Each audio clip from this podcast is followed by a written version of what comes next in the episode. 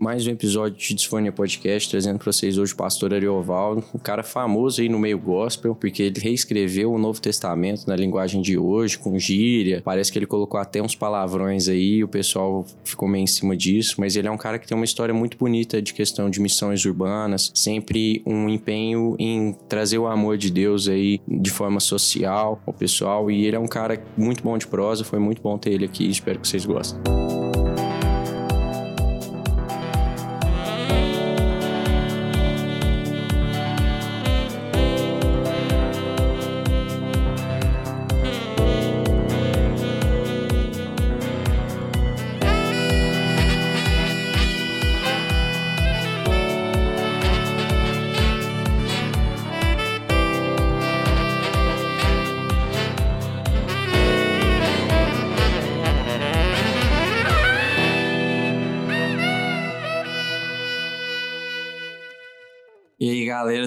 Começando mais um episódio aqui hoje. Hoje eu tô aqui com um cara que eu admiro demais, é um prazer ter ele aqui, que é o pastor Ariovaldo Júnior, não é o Ariovaldo Ramos, né?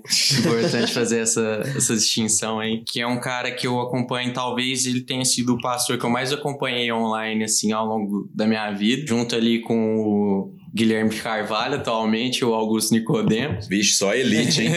Que você viu, né? a periferia é... chegou lá, finalmente. Não, tá alcançando. Mas enfim, admiro muito a história. Comecei a ouvir as histórias do senhor, foi assim, você, né? Se for quando chamar de senhor. Mas é, comecei a ouvir as histórias pela Bíblia Freestyle e também tem muitos amigos em comum da Sal da Terra, que então eu sempre acabei ficando sabendo dessas missões urbanas e eu gosto muito disso. Então é uma honra ter você aqui para contar contar um pouco dessas histórias pra gente. Muito obrigado. Valeu demais, pastor, pela presença também. É. Eu ia falar que tava feliz também, é, em nome do bloco também, mas ele já se apresentou, né? Mas obrigado, apesar de não ser da religião, tá aqui pra bater esse papo com o senhor. Tô é, minha religião animado. é o Corinthians, né, cara? Esse negócio Pô, de, então de devia ter trazido a Júlia, né? Esse negócio de fé a gente não mistura muito com religião, ah, não, que não dá certo. A minha namorada é bastante corintiana. A minha esposa, eu, se ela não virasse corintiana, eu não casava, velho. Foi uma das condições, tá ligado? Cara, meu sogro foi ver todos os jogos do Corinthians na Série B, quando foi o quê? 2006? Ah, nem 8, lembro. Né, eu acho. Não lembro que ano foi aí, mas eu chorei demais nesse negócio. Péssimo. Cara. Os caras falam assim: você não gosta de futebol? Eu falei, não, eu gosto do Corinthians, velho, é diferente. é um negócio é. pessoal mesmo. É religião, não faz sentido. Gostei. Mas eu vou você, se apresenta um pouco, conta um pouco da sua trajetória, tá. conversão, sempre pensou em ser pastor. Quem pensa nesse negócio, velho? Cara, eu me chamo Ariovaldo Júnior, né? Como foi falado, não sou filho do Ariovaldo Ramos, que era o Ariovaldo mais famoso que tinha aí no Brasil até uns anos atrás, né? Aí a Dilma caiu e ele meio que deu uma surtada. E, e, agora eu sou o Ariovaldo, que a galera gosta mais, né? Uma coisa engraçada. Como é ele que... é pastor também? Cara, ele é, e ele era um cara, assim, numa teologia espetacular, né? Mas ele caiu muito por uma linha meio político-partidária, né? E a gente acha isso engraçado, porque, tipo, eu tenho amigos petistas, cara, tá ligado? E a gente fica sacaneando um ao outro e beleza, né? Mas ele, tipo, meio que rompeu com a galera que pensa diferente. Aí isso é que foi meio um divisor de águas. Mas entre muitos amigos, né? De muitos nichos, né? Não apenas na, na questão de, de fé. Mas aí, voltando, né? Eu moro aqui em Uberlândia desde os meus 10 anos de idade. Eu, na verdade, nasci no interior de São Paulo. Minha família veio aqui para trabalhar. Eu vim junto, acabou que eu estudei aqui, casei aqui, acabei me convertendo, indo para a igreja aqui. E eu acho que ninguém pensa nesse negócio de ser pastor, não. E se pensa, tá mal intencionado. Né? é. Geralmente isso aí tem que acontecer meio por acidente, né? E uma das coisas que acho que fez a diferença na minha vida, nesse negócio de igreja, porque quando eu fui para uma igreja, cara, eu sentia assim, um sentimento de inadequação imenso isso, velho. Porque o povo lá era bom demais, faltava só asa para voar, cara. E eu olhava e falava, velho, eu não sirvo pra esse negócio, não. E ao mesmo tempo, lendo Bíblia, tive alguns amigos que me influenciaram muito no tempo da escola, no colegial ainda, né? E aí eu caio de paraquedas dentro de uma igreja que parece que não tem nada a ver com aquilo que eu tava lendo na Bíblia, né? Aí o que, que me salvou nesse processo todo, cara? Foi algumas pessoas que tiveram paciência de me explicar que a gente tem que meio que ter o olhar para ver Bíblia no mundo real, né? E outra coisa, o lance da missão urbana, porque aquilo que a gente de certo modo absorveu e foi mudando a nossa vida, a gente queria compartilhar com os nossos amigos. E a minha cultura na época de adolescência era a cultura da galera que frequentava a Praça da Bicota, mas a Praça da Bicota nos anos 90, primeira metade dos anos 90, cara, aquilo era um inferno, velho. As pessoas tinham medo de passar lá, porque eram os metaleiros, os punks, os skinheads. Lá as brigas lá eram era para matar, velho. O negócio era feio. E aquilo para mim era o lugar mais legal do mundo, porque uhum. eu tava lá no meio. Aí você imagina um cara, né, que curte metal, que vem desse lugar e aí de repente vai parar dentro de uma igreja. Não tem nada a ver, né, cara? E aí a gente falou, poxa vida, mas isso aqui é massa, cara, mudou nossa vida. Como é que nós vamos compartilhar desses valores sem jogar a cultura fora, porque não, não é essa a proposta da Bíblia, né, para os nossos amigos. E aí foram duas lutas. Primeiro, dentro da igreja, para a igreja entender onde a gente está indo, o que nós estamos fazendo, e também quando trouxesse as pessoas, não fazer com que aquilo que a igreja sempre faz, não é só a igreja, não, acho que é toda expressão religiosa, né? Tenta vestir o cara com o uniforme daquilo que é o pacote religioso do cara, né? Então agora você tem que ser assim. E aí a gente então trabalhava para dentro e para fora. E isso virou, depois de anos, né, é um projeto bem maior do que a gente, onde a gente depois levava pessoas para tudo quanto é igreja, que a nossa igreja também não comportava, e depois de quase uma década veio o Sal da Terra nessa história e botou pilha, falando assim, cara, isso aí tem potencial para se tornar uma igreja. Aí a igreja que nós plantamos, que é a Igreja Manifesto, que é uma igreja Sal da Terra, Manifesto é só nome fantasia, né, ela já tem 18 anos, vai fazer 19 anos agora em agosto, pra você ter uma ideia. Então tudo isso que nós estamos falando aqui é uma história já de, de 20 e tantos anos, né? Vai, é daqui um pouco quase adulta. 30 anos. É. Nossa, que isso. E a primeira igreja que você foi, que você teve que fazer essa adaptação, foi onde? Era uma igreja que chama Shalom, lá ah, perto do Terminal sim, Planalto, sim, sim. né? Eu Cara, no colégio é, da Shalom lá. Mas era uma igreja que, é, na época, o perfil era muito diferente do que é hoje. Entendi. Quando eu tava saindo, ela entrou para alguns daqueles modelos de crescimento, aí virou uma igreja monstruosa, né? Na época em que eu tava lá, ainda nos anos 90, era uma igreja muito familiar, embora era grande também. É Shalom? Né? É. O nome da igreja é Shalom. Shalom. É, fica lá em frente ao Terminal Planalto. Shalom é um. É tipo. Sal da Terra, ou Igreja Batista. É, tipo... que Shalom significa paz, né, em hebraico. Então o problema do nome, desses nomes muito genéricos, é que tem Shalom pra tudo quanto é lado, né? Tem coisas católicas ah. que usam o nome Shalom, ah. coisas judaicas que usam o nome Shalom. Mas Sal da Terra é uma expressão bíblica. Mas tem a Sal um da grupo... Terra é uma igreja de Uberlândia. Ela é de Uberlândia, mas hoje ela lugares. tá em um monte de estados. Agora, é... tem outras coisas que usam o nome Sal da Terra. Tem um grupo de teatro do Nordeste que usa o nome Sal da Terra que é muito bom, cara. E não tem nada a ver com o Sal da Terra daqui, né? Hoje teve esse problema aí pra escolher o nome do podcast, né, velho? Nossa senhora. Mas acho engraçado você falar essa questão aí da, de trazer essa parte cultural pra dentro da igreja, porque, cara, aqui em casa você quer um BO. Fiz a tatuagem, cara, minha mãe tá desorientada. Quando eu cheguei na igreja, pediram pra eu tirar brinco. Igual pediram... eu quando eu cheguei na UAI. pediram pra eu tirar brinco, pediram pra. Eu tinha cabelo comprido, cara. Aí pelo menos não era para cortar, né? Que senão eu teria ido embora também, né? Mas manter o cabelo preso, não usar camisetas de banda. Essa foi a cultura ali na primeira metade dos anos 90. Quando eu saí dessa igreja, que foi no ano 2000, que eu fui pro Ministério Sal da Terra, eu fui enviado, na verdade, porque o projeto que a gente fez lá de missão urbana, ele deu muito fruto, assim, foi muito bom. Só que chegou um ponto de saturação da comunidade lá, porque a comunidade não conseguia absorver. Que essa questão da mudança cultural, você tem que ir diluindo. Você não muda o negócio do dia pra noite. Igual você virar uma igreja daquelas que tem que usar saia, que as mulheres usam cabelo comprido e fala assim: a partir de amanhã todo mundo corta Chanel e vende calça. Não muda assim, tem que ir mudando é, de pouco. A saia tem né? que ir subindo de pouco, né? o cabelo vai encurtando. Então, é, quando chegou nesse ponto de saturação, aí que a gente foi enviado pro Sal da Terra, eu e um outro amigo, é, o padrão era outro já, cara. Eu me tatuei a primeira vez como membro dessa igreja e sem sem estresse, cara. Entendi, não, a primeira vez, né? Depois de lá pra cá, só Deus sabe. Perdeu a conta já. Não, tatuagem vai emendando uma na outra, você não. já era uma só. Eu né? tenho as pernas, as costas, os braços e no peito aqui que eu tatuei o Corinthians, né, velho? Que eu falei vocês que é religião. É quando nós ganhamos a Libertadores, eu não aguentei, velho. No dia seguinte eu tava na porta do tatuador lá. Nossa, isso foi a Libertadores do Mundial, né? Não, foi em 2012, mas foi no, foi no é. mesmo ano. Mas eu empolguei mesmo, foi na Libertadores, cara. O Mundial eu não tava acreditando também, não. Entendi. Não, é, o Mundial foi meio surpresa, né? Eu também tava botando fé, não. Aquele dia. Deus olhou pro Corinthians, velho. Porque se fosse melhor de 10, nós perdia 9. Ou 9 e meia, né?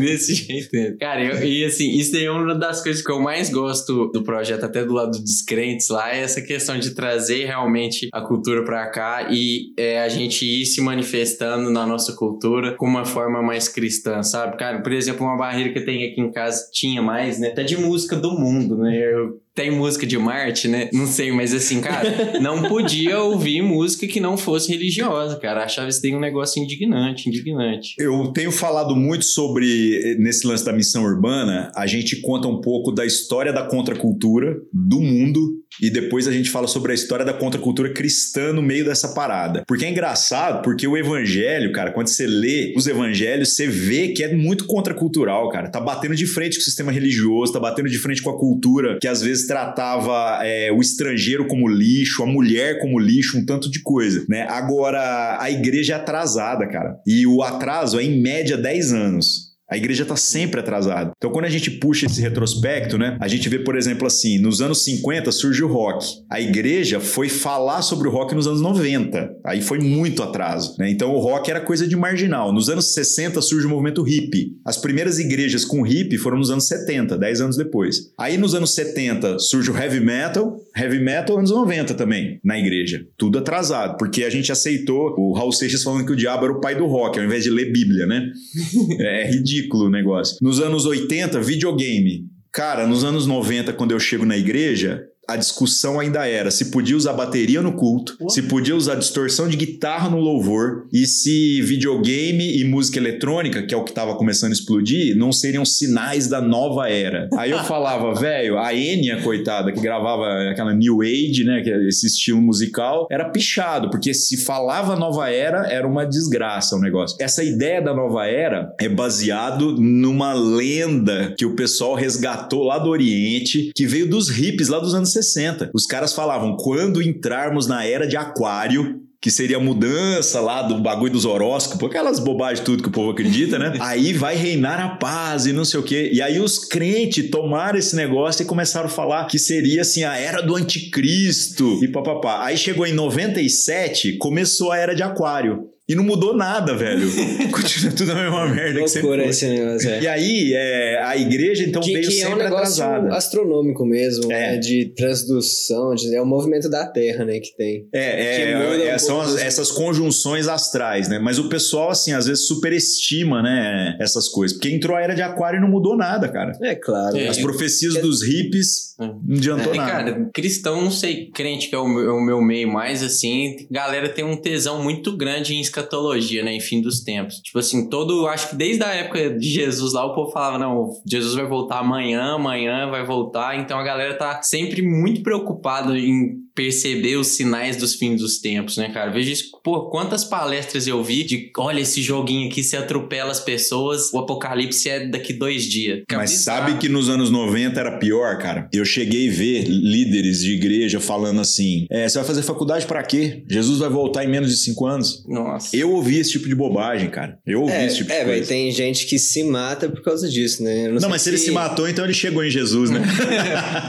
é, e, e tipo assim, não, não uma uma pessoa, mas, tipo assim, grupos de pessoas grandes que se mataram. Tem, tem essas histórias. E eu acho que até de antes da década de 90. Eu acho que a família Manson vai um pouco isso, né? Eu acho. Cara, no geral, a, pelo menos as histórias que eu conheço, assim, mais genericamente, elas são mais relacionadas a, tipo assim, seitas pequenas, a, a grupos que eles resolveram fazer uma sociedade deles lá, era uma galera que é, convivia só é. entre Esse si. do Manson é bem por aí, só que onde que o negócio desvirtua? Onde começa a ter o culto à personalidade. Então aparece um cara cara que ele praticamente encarna a figura do líder, do Cristo, cara. Ele vira Deus. E aí é. a galera, pô, oh, mas eu vou te falar um negócio, eu acho que o ser humano, o ser humano tem uma inclinação pra burrice que é impressionante, cara. Eu falo que a inteligência artificial nunca vai superar a burrice natural, assim. Porque parece que você abre uma portinha hoje, escreve lá igreja qualquer coisa. Quanto mais complicado for, mais funciona. E é absurdo isso. Tanto que as pessoas até perguntam sobre a nossa comunidade, porque fala assim, cara, vocês têm 100 pessoas se vier todo mundo, mas tem um revezamento secreto que nunca vem, que ninguém nunca me explicou como funciona, né? Por que que tem esse tamanho? Por que que não tem mil, não tem duas mil pessoas? Eu falo, se for contar quantas pessoas talvez passaram pelo processo, teria muito mais. Só que a nossa maneira de trabalhar, a gente não tem vocação para senhor de escravo. Entendi. Pra ficar ditando regra. A gente quer gerar esclarecimento, que o cara leia a escritura, fala assim, conclui aí. Agora me ensina o que você concluiu. E aí a gente poder comparar, a gente poder conferir, né? Agora, igreja que complica o processo, se começar assim, ó, tem que fazer isso, tem que fazer aquilo. Se não fizer isso, tá errado. Se não fizer isso, Deus não vai te abençoar. É o que a galera gosta, cara. Porque o ser humano parece que é imbecil por natureza, né? E aí é muito ruim, cara. É muito ruim. Porque no, quando chega o dia difícil, quando chega o dia mal, e o dia mal chega para todo mundo. Igual a pandemia agora. Chega o dia em que agora você não pode mais, não tem mais a programação social. Então agora você tem que manter a sanidade mental, cuidar do seu, vocês estão trampando, tem que manter a sanidade mental no meio daquilo lá tudo. E aí agora é você e Deus, não tem mais ninguém para ditar regra para você. Ô, e aí? Pastor, mas deixa eu te perguntar uma coisa na linha. A gente, eu acho que a gente nem falou isso no briefing, né? Mas eu e o Biloc, desde que a gente começou o podcast, a gente tinha muito claro que a gente não queria ser combativo nem nada. Então encare isso como uma provocação, não. É, tá- inclusive, como o negócio é editável, se em qualquer momento a gente Ah, fizer relaxa. qualquer coisa É, que. mas eu, eu quero saber na é eu pra se quero- queimar, vamos eu lá. quero saber sua perspectiva, assim. Muita gente não vai na igreja exatamente porque eles meio que precisam de algo externo. Falando, por exemplo, não sei se é o mandamento da igreja, porque eu não- realmente não conheço, mas, por exemplo, não fumar. Vamos supor que é uma religião que manda isso. E você meio que assim, você, é um bom mandamento em geral, né? Não fumar. É, não existe esse se mandamento, mas tudo bem, né? É, tipo, não. Hipoteticamente. não- é, hipoteticamente. Quando eu fumo um charuto, eu não posso colocar foto no Instagram, porque eu sei que a cultura religiosa da galera não comporta, né? Não, não comporta. E isso é engraçado que é um trem bem brasileiro, né? Porque você pegar a galera, tipo assim, europeia, tudo fumando, né? Cara, Tipo, isso... isso... às vezes não é uma parte importante da igreja, tipo, fazer o indivíduo não fazer algo que às vezes ele quer fazer, mas ele precisa de alguém de fora que ele respeita. por Fala gerar assim, uma moral, não você fala. Isso. Cara, eu acho que esse é o lado mais pobre da coisa. Por mais que tenha algum benefício, eu acho que esse é o lado mais pobre. Porque, por exemplo, essas regras, elas de certo modo, elas não são 100% eficazes para todo mundo. Eu acho que a consciência é muito mais. Então, por exemplo, igual a questão da bebida. A, a igreja que proíbe o consumo de bebida alcoólica, eu entendo as intenções. Eles pegam as estatísticas de alcoolismo, que é uma doença, cara É. né? E falar, então, o álcool é um problema. Só que nós estamos literalmente pegando por causa de um tumor no dedo, amputando o braço. É, jogando, você pega jogando o bebê junto com a água. Como... Exatamente. e o padrão bíblico, cara, é muito doido, porque o padrão bíblico é uma quebra de paradigma. Quer ver um exemplo assim bíblico? E aí eu falo assim, cara, não tem ninguém falando disso, né? Mas devia, porque faria a igreja ser mais graciosa e menos cagação de regra. Porque eu não acho que essa cagação de regras segura a Fiel, fé do cara no dia, no dia mal. Não segura, cara. Então, por exemplo, um exemplo bíblico, né? Tem um sujeito lá chamado Zacarias. Ele era sacerdote no templo e ele virou o pai do João Batista. Que todo mundo conhece a história, né? Que foi o profeta que veio anunciar que Jesus ia nascer, né? Aí o que, que acontece? O João Batista, ele estava no templo lá, apareceu um anjo para ele e falou que ele ia ter um filho e que o filho seria consagrado desde a do ventre da mãe dele e que se chamaria João. Aí no meio dessa história, né, é, ele questionou o anjo, que aquilo parecia loucura para ele, né? Ele não sabia se ele estava bêbado ou alguma coisa do tipo. E no final da história, o anjo falou: "Você vai ficar mudo até nascer o moleque". E aí passa história toda. Ele teve que escrever o João numa plaquinha para dizer como é que seria o nome do menino e nasceu o menino. E de fato o João se tornou um grande profeta, foi o primeiro cara a anunciar aquela mensagem do arrependam-se, porque é, o juízo de Deus vai vir. Aí o que, que rolou nessa história? Rolou que a casa desse cara era uma, uma bagunça literal, porque dentre as promessas lá de que ele seria consagrado desde o ventre da mãe, tava uma regra de que ele nunca poderia beber bebida forte. Ou seja, um cara que veio encomendado por Deus para não poder beber. Só que o pai dele era sacerdote e parte do serviço do sacerdote É era beber. beber. Então olha só a parada, velho. Numa mesa tem um pai que bebe e não pode parar de beber. E ele não pode incitar o filho a beber. E tem um filho que não bebe e ele não pode beber e não pode provocar o pai dizendo que o pai deveria parar. Aí você olha esse negócio e fala assim: não, mas qual tá agradando a Deus? Os dois, velho. Só que cada um discerne a sua porção. Por isso que eu falo que, embora exista esse valor moral do que você tá falando, de gente que às vezes vai pra igreja, porque aí o cara vai melhorar em alguma coisa, eu acho que a transformação do entendimento o cara chegar no entendimento da vontade de Deus como algo assim que vai ser muito mais virtuoso do que só a mudança comportamental, ela realmente liberta o cara. Porque aí o cara não vira o cagador de regra. O cara vai virar e vai falar assim: eu não posso fumar, mas você pode. Na verdade, eu acho que às vezes é o contrário, né? Porque eu fumo cachimbo e charuto. Só que é o que eu tô falando, eu falo isso. Eu acho que as pessoas não me censuram porque elas não acreditam. Né? mas não dá para eu colocar uma foto no Instagram, cara. Eu tenho esse, esse bom senso, né? Eu não estou bebendo bebida alcoólica né? Por uma questão de que eu, eu tava com gordura no fígado antes de eu emagrecer, que tava um negócio assim, regaçado, né? Perdi 63 quilos. Que isso? A galera fala assim: você tem vontade de beber? Eu falo, tenho. Com que frequência? Eu todo dia.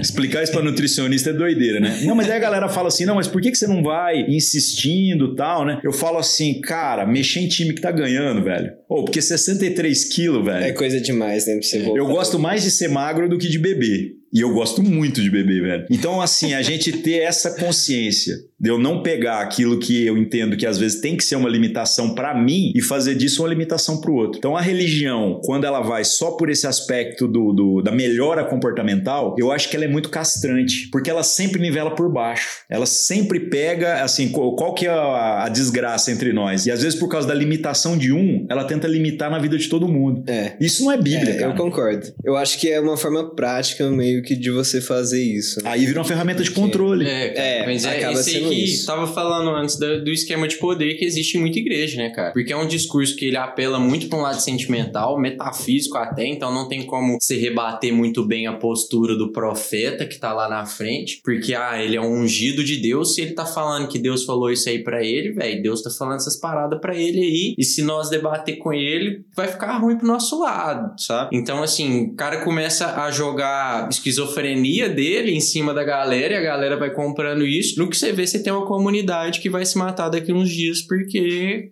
Jesus tá voltando. O duro é que eu já não sei dizer nem de quem é a culpa no processo, porque geralmente esses líderes, eu não tô dizendo todos porque tem gente que age má fé mesmo, né? Isso não há dúvidas. Mas geralmente as igrejas se acomodaram ao seguinte: você projeta na liderança a expectativa de que eles resolvam o problema. Aí o cara vira e fala assim: ah, sabe como é que eu vou resolver o problema? Já que jogaram a bomba para mim, então eu vou tomar todas as decisões. Só que isso é muito ruim. Isso é igual um pai de família que pega para seus filhos, que são todos criança e deveriam crescer, e fica tratando eles como criança a vida inteira. Ué, isso não faz sentido. o propósito da, de cada pregação na igreja era precisar de uma pregação a menos. E não ter que fazer o cara ter que ficar lá encebando aquele negócio, aquele banho-maria que nunca acaba. Né? Então eu acho que nesse aspecto, a igreja, assim, ela tem uma proposta virtuosa sabe? A, a, religião como um todo, né? Mas a pergunta que eu sempre falo para as pessoas com relação à experiência religiosa: será que nós estamos mesmo trilhando um caminho de libertação? Esse caminho de esclarecimento? Porque a maioria gosta do rito. Por isso que eu falo que quanto mais complicado o rito, mais fidelidade das pessoas. Se eu disser para você que você só precisa crer, é pouco. Mas se eu disser para você que você tem que ir lá pegar água do Rio Berabim e beber, você começa já a achar, beleza. Se eu falar que tem que ir lá para Israel pegar água do Rio Jordão, aí o cara já acha que é uma boa religião, né? Por quê? Porque sofisticou. É. Se custar caro, a galera quer pagar. Se custar é. barato. Mas você confiaria em qualquer pessoa na sua própria consciência, velho? Como assim? Tipo, de qualquer pessoa agir da forma que ela acha que é certo. Acho que o mandamento comportamental vem um pouco disso. Tipo, não simplesmente não tem como você confiar no, no que cabeça. A... Exatamente. É. Essa é um pouco da ideia. Algo que eu li muito tempo atrás, que eles falavam isso, que era da, do cristianismo meio que centralizar a decisão numa pessoa. Por exemplo, o Papa, que seria uma pessoa mais sábia do que a maioria e tal. E, e fizeram e... tantas cagadas alguns papas, né, velho? Pois é, não deu certo, né, velho? Não deu certo centralizar a decisão. O negócio é que eu acho que, tipo, o mito, velho, ele é a primeira forma de conhecimento que a gente tem na humanidade. Então, assim, como pensando em conhecimento como uma ferramenta de você sobreviver sobreviver mais, de uma forma com que você consegue se relacionar melhor com a realidade, você ir no desconhecido e por isso você consegue sobreviver mais, o jeito de transmitir conhecimento era oral e era através de mito, velho. As autoridades estatais eram autoridades mitológicas, sei lá, o faraó, pô, o faraó era um semideus. É, o governo judeu lá na época era tipo assim, Moisés mandando é, exatamente. no meio Isso era outra coisa que eu pensei, porque hoje o, o, papel da igreja é diferente. Né? Naquela época era o papel de Estado também, né? Sim, sim, o sim. O começo da comunidade judaica, pelo menos. As leis de Deus não eram só no ponto de vista religioso, né? Era do ponto de vista estatal mesmo, né? Sim, sim. Inclusive, tipo assim, pena de morte fodida pra quem pecasse escroto lá. Você sabe que os cristãos hoje têm uma crise com a pena de morte que, lendo a Bíblia, eu não consigo entender, velho. Porque a única lógica que faz sentido em toda a Bíblia, até no Novo Testamento, é a lógica da reparação. Então, por que, que a galera não aceita a lógica da reparação? Porque no final das contas, por mais que se fale em eternidade, todo mundo tá cagando de medo de morrer, cara. Aí você fica assim, não, mas aí o cara matou, ele não tem outra chance? Tem, ué. Se arrepende, acerta suas contas com Deus, antes de eu ligar a cadeira elétrica. antes da injeção letal, tá ligado?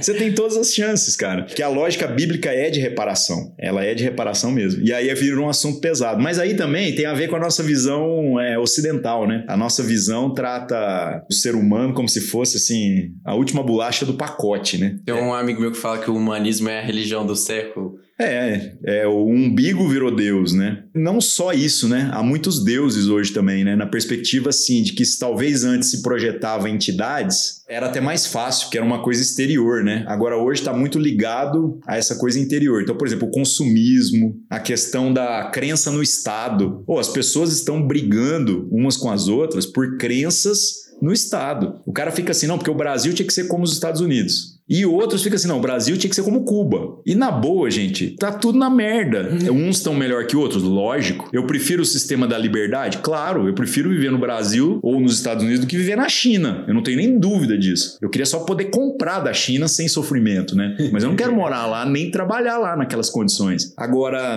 achar que esse sistema, cara, é a salvação do mundo, ou capitalismo e comunismo, Todo ismo é religião, eu falo pra galera. É, isso é complicado. Eu acho que isso daí é um negócio que tava até conversando com uns amigos meus sobre perguntas que a gente poderia fazer para você e aí ele surgiu a questão da missão integral, né? Porque a missão integral você vai poder explicar melhor que eu, mas assim, eu vejo que aconteceu uma coisa muito importante recentemente, que é uma psicologização da política e da religião. Então, as coisas que a gente faz politicamente e religiosamente, elas têm como objetivo acrescentar no nosso bem-estar. Então, a gente volta para essa questão de, de ter como parâmetro máximo o nosso umbigo, porque a gente quer se sentir bem, gastar todo o dinheiro do mundo em se sentir bem. E então, é, vai confundindo as coisas demais, né, nesse sentido. Vai porque é, as prioridades vão, vão sendo mudadas. É óbvio, por exemplo, a ação social, o cuidado social, não é que isso não é importante. Só que, por exemplo, a gente falou aqui da mudança do entendimento, da transformação do entendimento. Pessoas transformadas geram práticas transformadas. Se todo mundo desse bairro tivesse o um entendimento transformado, você não teria que tentar resolver o problema social do bairro, porque todo mundo falaria: esse problema é meu. Ao invés de dizer: esse problema é do Odelmo, esse problema é do prefeito, esse problema é do Bolsonaro, do Zema. Igual todo mundo está sempre terceirizando. Né? Agora, você falou da missão integral. A gente tem exemplos na história da igreja recente, principalmente pós-reforma protestante, de casos onde a igreja foi um grande divisor na visão visão da sociedade com relação às questões sociais. E só te interrompendo um pouquinho, você pode explicar o que é a missão integral? Você tá é, eu, eu, vou falar ah, sobre ela desculpa. especificamente, né? Então, por exemplo, a galera às vezes ignora que as universidades surgiram no ambiente da igreja. Essa era a grande questão. Embora a disciplina teologia era o carro-chefe, mas foi onde surgiram as outras disciplinas. Por isso que é a universidade, é o universo do conhecimento. Faculdade é um curso só, a universidade é aquilo tudo. Mas quando vocês fizeram faculdade, vocês frequentaram frequentaram disciplinas de outros cursos? Sim, eu tive que fazer. Eu, eu frequentei. Mas teve, né? Agora, quantos que você foi ver por conta própria? Eu fiz engenharia na UFO, eu não terminei hum. o curso, depois eu fiz outro curso na área de computação. Agora, quando eu tava na engenharia da UFO, a galera achava absurdo que eu pegava curso, aula na química, eu pegava aula no curso de artes, eu pegava aula no curso de arquitetura. Um pouco é porque tinha mulher lá, eu era solteiro, né? E na engenharia não tinha nada. E esse era um motivo muito bom, né? Cara, eu lembro de coisa que eu assisti aula de história da arte, cara. E aí todo mundo assim, como assim? Eu Eu falei, velho, mas a aula era boa pra caramba. Na universidade, pelo menos na UFO aqui, né? Você entra, senta. Já é. Eu falo pro cara, você quer só o conhecimento, você não precisa fazer Enem, velho. Vai lá, senta lá, assiste é. tudo. Você virar pro professor e falar, professor, posso fazer sua prova como ouvinte? Ele vai ficar tão alegre de ter alguém que quer ver a aula dele, que ele deixa até você fazer prova, velho. Mesmo sabendo que isso não vale é. nada. Então, assim, é... Se o pessoal souber disso, vai ter mais ouvinte do que aluno. Vai, vai. Ah, mas é, mas é uma coisa ali louca. À né? noite, à noite ali no Santa Mônica. a galera vai na faculdade pela experiência universitária, velho. É, virou uma coisa ridícula, né? Mas voltando no que a gente estava falando, então a universidade surge dentro desse ambiente, né? A igreja proporciona isso e depois isso tomou o mundo, isso ficou algo muito maior. Só que a gente tem na história, principalmente pós-reforma protestante, um movimento que a gente chama da segunda reforma e que está centrado principalmente na obra do sujeito chamado João Calvino. Quando fala do Calvino e do tal do calvinismo, todo mundo pensa em predestinação, que é a briga dos caras de livre-arbítrio ou predestinação. Ou seja, Deus escolheu quem vai salvar ou ele te deu a opção de você escolher se você vai ser salvo ou não. Só que essa discussão é uma besteira, cara, porque ela é 10% da obra do Calvino. Os outros 90% fala a respeito de como que a igreja tinha que assumir um protagonismo na vida em sociedade. Aí o que, que aconteceu? Ele era teólogo, ele não era mais nada. Um sujeito que assumiu a liderança da cidade de Genebra depois de escapar das garras lá dos príncipes que estavam tentando manter o controle sobre a cidade, resolveu fazer um experimento. E nesse experimento ele trouxe o Calvino, como ele não era cidadão cidadão, ele não podia ocupar cargo público, mas para orientar. Pega esses valores que você está falando, então, que são da Bíblia, e orienta a gente para a gente se organizar. E ela foi a primeira cidade que criou atendimento público de saúde, escola para todo mundo. Vamos fazer mutirões para melhorar as condições de saneamento básico. Genebra, gente em 1500 e alguma coisa. Aí fala assim, o que que aconteceu? O movimento protestante influenciou a sociedade. Aí então o pastor virou prefeito? De jeito nenhum. Ele continuou, ele morreu lá na cidade como pregador, ele não podia ocupar cargo público. Teve coisas ruins do processo? Teve. Que teve uns caras que ficou tão xiita que eles queriam fazer lei dizendo que aquilo que é pecado também seja considerado como crime. Aí acabou punindo pessoas exageradamente, porque sempre tem os idiotas no processo. Mas o exemplo é genial. Tanto que isso virou modelo de cidade, porque a gente tem até hoje. A gente hoje acha assim, né? Saúde, educação, infraestrutura é dever do Estado, mas na época não havia esse entendimento. Então isso é algo que foi gerado. Agora, o que, que aconteceu? Esse case de sucesso, a liberdade econômica, proporcionou, inclusive, a obra de, do Weber lá, né? Que ele fala a ética protestante e o espírito do capitalismo, né? Cara, esse ambiente foi onde pôde surgir o capitalismo. E nós não estamos dizendo que o capitalismo é bom, porque, como nós estamos dizendo, sempre tem uns caras que às vezes o olho é maior maior que a barriga, né? E aí faz daquilo que é um sistema de liberdade um exagero, embora eu gosto. eu sou pobre, mas não me incomoda. eu gosto de ser livre, cara. Mas aí o que, que aconteceu, cara? Tudo isso veio da Europa. Quando chegou nos anos 90, principalmente na época dos regimes militares aqui em vários países, alguns teólogos levantar essa bandeira. Falaram assim: por que, que toda teologia vem da Europa? E porque tem um ditado entre os teólogos que é assim, né? A teologia é produzida na Europa, deturpada nos Estados Unidos e experimentada na América Latina. E ela não está de toda errada, porque tudo que é ruim chega aqui com muita força, cara. Como, por exemplo, a teologia da prosperidade, que é aquele papo de que crente não fica doente, que se você não tem dinheiro é maldição, que cara, ser abençoado. Eu lembro muito de ouvir isso nas aulas do Moisés, velho. É, ah, velho, tem é, muita. Uma, cara, mas isso daí é uma questão socialmente muito relevante, cara. Pô, a Universal, que o Edir Macedo é como fenômeno hoje, tipo, não, mas isso lá, é governo Bolsonaro. É? Sim, sim, sim. Mas é porque, cara, é igual você falar música eletrônica é, antes. É o é. neopentecostalismo. E é zoado até esse então, nome, Shalom, porque a gente. Essas coisas não é. Cara, a Shalom, pelo menos até onde eu frequentei, ela era uma igreja pentecostal. E o pentecostal e o neopentecostal não tem nada a ver, cara. Não tem nada a ver. O neopentecostal, ele literalmente abraça a proposta assim: a experiência vale mais do que a escritura. E isso aí, velho, para o movimento protestante clássico é um absurdo. Porque o que o movimento protestante acabou fazendo foi dizendo é. assim: nem papa, nem ninguém. Que vale é o que está escrito. O protestantismo hoje é uma coisa muito heterogênea, né? É igual falar música gente, eletrônica. É. A gente surgir música eletrônica. É, eu acho que é muito maior que música eletrônica. Muito, mas assim, inclusive. assim. Sim, é. com certeza. Eu acho que é igual falar, tipo. das maiores regiões do mundo. Espero que Não, então, mas é porque eu falo assim, porque é tudo crente. É. E tudo protestante. E é tipo assim, tem gente protestante e crente que é coisa muito que hoje em dia seria algo muito conservador, velho. Conservadoríssimo. Tipo, uma vez eu mostrei uma música que eu gosto que chama Nearer My God to Thee. É uma música que tocou no Titanic, né? Segundo a lenda, é a música que tocou quando o Titanic tava fundando. E aí eu mostrei pro amigo meu que era católico e ele falou: Nossa, essa é música de protestante. E não tem nada a ver com a minha cabeça de protestante. O protestante que ele tá falando é do século 1800 na Inglaterra. Então, tipo assim, aí, sei lá, o povo que usa sei lá, é um povo muito conservador. Não, então, e um, tipo, e um e é ministério. É, e um ministério igual o Sal da Terra, do qual eu faço parte. Cara, a gente é um balai de gato. Você não faz ideia. Porque tem igreja no Sal da Terra, cara, pentecostal, daqueles cultos gritado. Aí me chamam para pregar não, num culto desse, velho.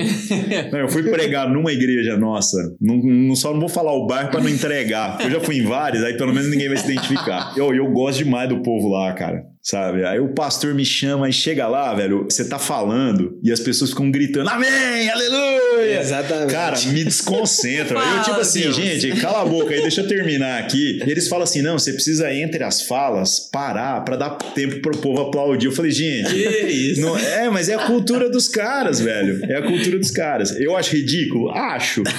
Só que aí eu vou lá, eu vou esculachar com esse detalhe, cara. Ou eu vou pegar e tentar me adaptar, né? E falar assim, ó, então vocês, vocês, queriam que eu falasse sobre o quê? Então eles me deram uma temática. Eu falei, eu vou falar um jeito que eles entendem. Com certeza. Agora o Sal da Terra, cara, é desse naipe. Agora tem uma igreja, por exemplo, Sal da Terra, tem um culto específico lá em Goiânia que a galera brincava, que eles falam assim, é a igreja presbiteriana Sal da Terra. O culto deles de manhã, velho, parecia uma missa de 1800, cara. Sem brincadeira. Sem brincadeira, o negócio era só um violãozinho e o coral de vozes, cara. Aquela leitura responsiva, sabe? Que um lê um versículo, outro lê o outro respondendo, parecendo uma missa. Igreja Sal da Terra. Então, é, o que que acontece? Acontece assim, de fato, é esse balaio de gato mesmo. Agora, se fosse só estética, eu acho que para mim tava tudo certo. O duro é quando isso começa a comprometer a ética dos valores, do, do, do processo ali, né? Que aí é o que abusa nessa questão de autoridade, começa a criar um clero ou extorquir extorquir as pessoas em dinheiro, que querendo ou não, isso ainda tem muito, né? O problema é que essa galera tá na mídia, velho. A galera boa não tá na mídia. Então, às vezes, a gente fica achando que a banda podre é a maioria. Mas não é. É igual a, é, a zoar padre, que os caras falam assim, é. padre é pedófilo. É todo padre é pedófilo? É pelo amor de Deus. É, claro. É igual aquela música lá do Rapa, como é que é? 95% dos caras no local. Né? Que fala, tipo assim, você vê os 5% do pessoal na música do rap é o pessoal da favela que faz parte do tráfico, sendo que 95% é o pessoal que levanta cedo, vai trabalhar e tal. E é a mesma coisa, né? O povo pega os padres por causa de 0,1%. É, conflito, ódio, coisa polêmica gera mais engajamento de forma geral. Você então, sabe é... que eu cresci muito Isso. em redes sociais por causa disso, né? Por causa da galera que me odeia, cara. Porque o cara que te é odeia, ele, ele, é fiel, cara. O cara Mas você cresceu por causa disso? Foi. Pô, eu nunca, eu nunca tive estratégia para ganhar seguidor, cara. Só que eu abandonei o Facebook por isso também. Quando eu cheguei em 180 mil seguidores, eu parei, velho. Porque os haters enchem muito saco, cara. tá ligado? Aí, aí eu fui pro Instagram, que eu tinha só 10 mil. Falei, é, eu, aqui tá mais legal, porque pelo menos aqui quem me segue gosta de mim. E no Face, velho. No Face você não pode falar nada. E no Twitter? Então, o Twitter eu abandonei. Nossa, o Twitter tem alguma coisa naquilo, né? Pô, eu tinha uns 10 mil seguidores é, lá, é? abandonei, tipo, cara. Véi, minha teoria é porque a única rede social que ela é muito baseada no discurso e só no discurso. Tipo, Mas eu gostava quando era 140, 140 é, caracteres. Agora ficou um pior. Quando aumentou é que estragou. Deu uma estragada. A galera fazendo thread também deu uma piorada boa. É, é fazer thread meio que cortou, cortou a, a lógica. Do... A é. ideia é comunicação simples e direta. E o problema é que no Twitter, pra você ter visibilidade, você depende de uma coisa: apoio público, velho. E o Bolsonaro ganhou eleição, né, velho? e o Lula ganhou eleição também. E a gente não tem presidente bom tem muito tempo. Então a gente sabe que democraticamente nem sempre a gente tem a melhor resposta. Mas o que é presidente bom? Eu acho que nunca pois teve, é, velho. Sei, Essa é. que é a ilusão da galera. É. Oh, mas voltando no assunto é, que a gente tava falando. Verdade, vai, vai. Nos regimes militares no Brasil, se questionou isso. Falou assim, por que toda teologia é importada? E alguns caras, legitimamente, começaram a pensar uma teologia para a América Latina. Aí, duas linhas é, surgiram... Papa Francisco.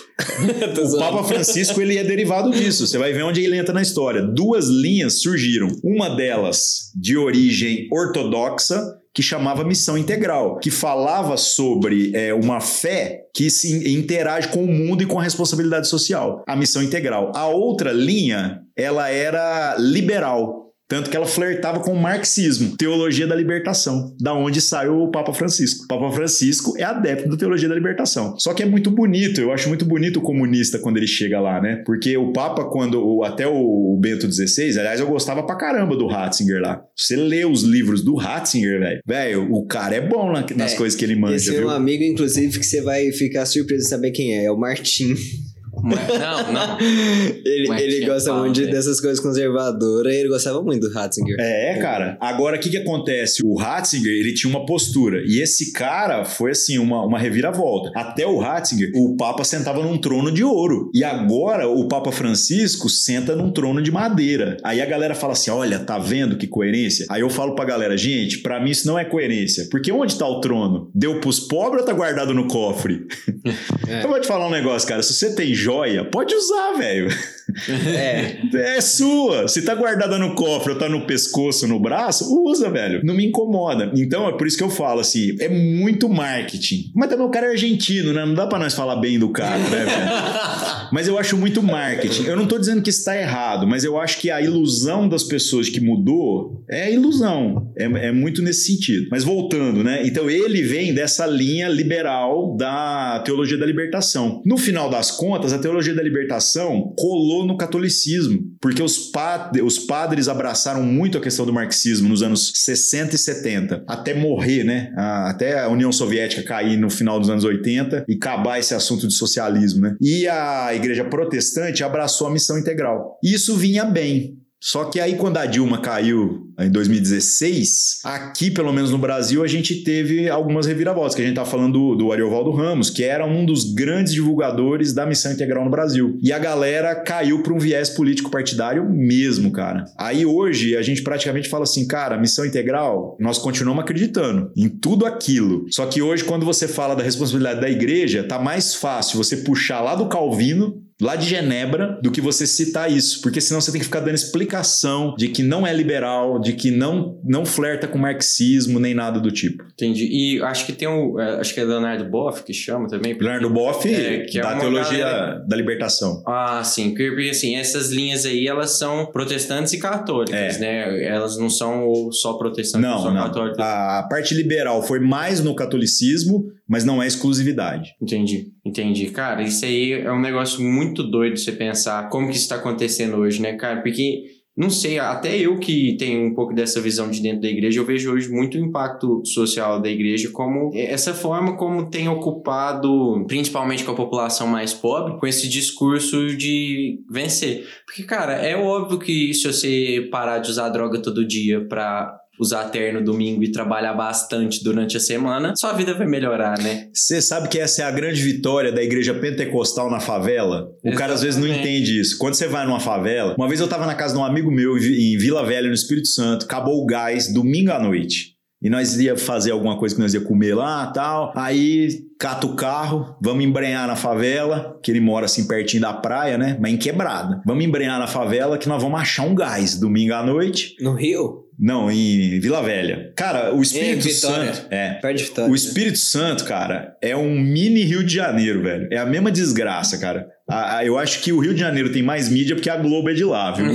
Mas a, a parte ruim é igual. Sem brincadeira, eu conheço bastante também do Rio e vou falar pra você a mesma coisa. Aí o que, que aconteceu? A gente embrenhando na favela, a cena era linda, que é tanto de gente, tudo arrumadinho, velho, com Bíblia debaixo do sovaco indo pros cultos. Cada quarteirão tinha três igrejas. A igreja era do tamanho desse banheiro aqui, velho. Era uma caixa de som e um cara gritando pra cinco é, pessoas. Lá perto da minha casa tem umas assim.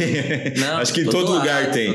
Só que na favela, isso que eu tô dizendo, quando você pega esse fator de transformação transformação, que o cara saiu de uma vida e agora ele tem, ainda que seja ridículo isso, né? Esse lance do pôr a roupa e tudo mais, é aquilo que você falou. É uma moral que, de certo modo, o ajuda de alguma forma. E a igreja histórica, ela não trabalha desse jeito. A igreja histórica, ela tem que ir lá comprar um terreno, construir um prédio. Por isso que não tem tanta igreja histórica em favela. Ou tem uma histórica. O que, que é tem... igreja histórica? É, igrejas históricas são as que vêm do começo do movimento protestante. Então, por exemplo, a gente diria assim: a igreja presbiteriana, a igreja batista. Assembleia de Deus. A Assembleia de Deus não é. Não. É. A Assembleia de Deus ela é da virada do século XX já. Hum. Então, embora ela é uma igreja centenária, ela não é considerada histórica. Entendi. Olha só, não A Batista, então, é mais dessas mais conservadoras. E... Era, porque o nome Batista já caiu em domínio público. É. Então hoje dá para você falar assim, ó, vamos igreja criar... batista, igreja batista coisa. da putaria, por exemplo. Você fala, vamos abrir, pode. Ninguém vai poder te proibir de usar o nome, cara. É, é uma coisa doida, né? Os nomes têm esse detalhe.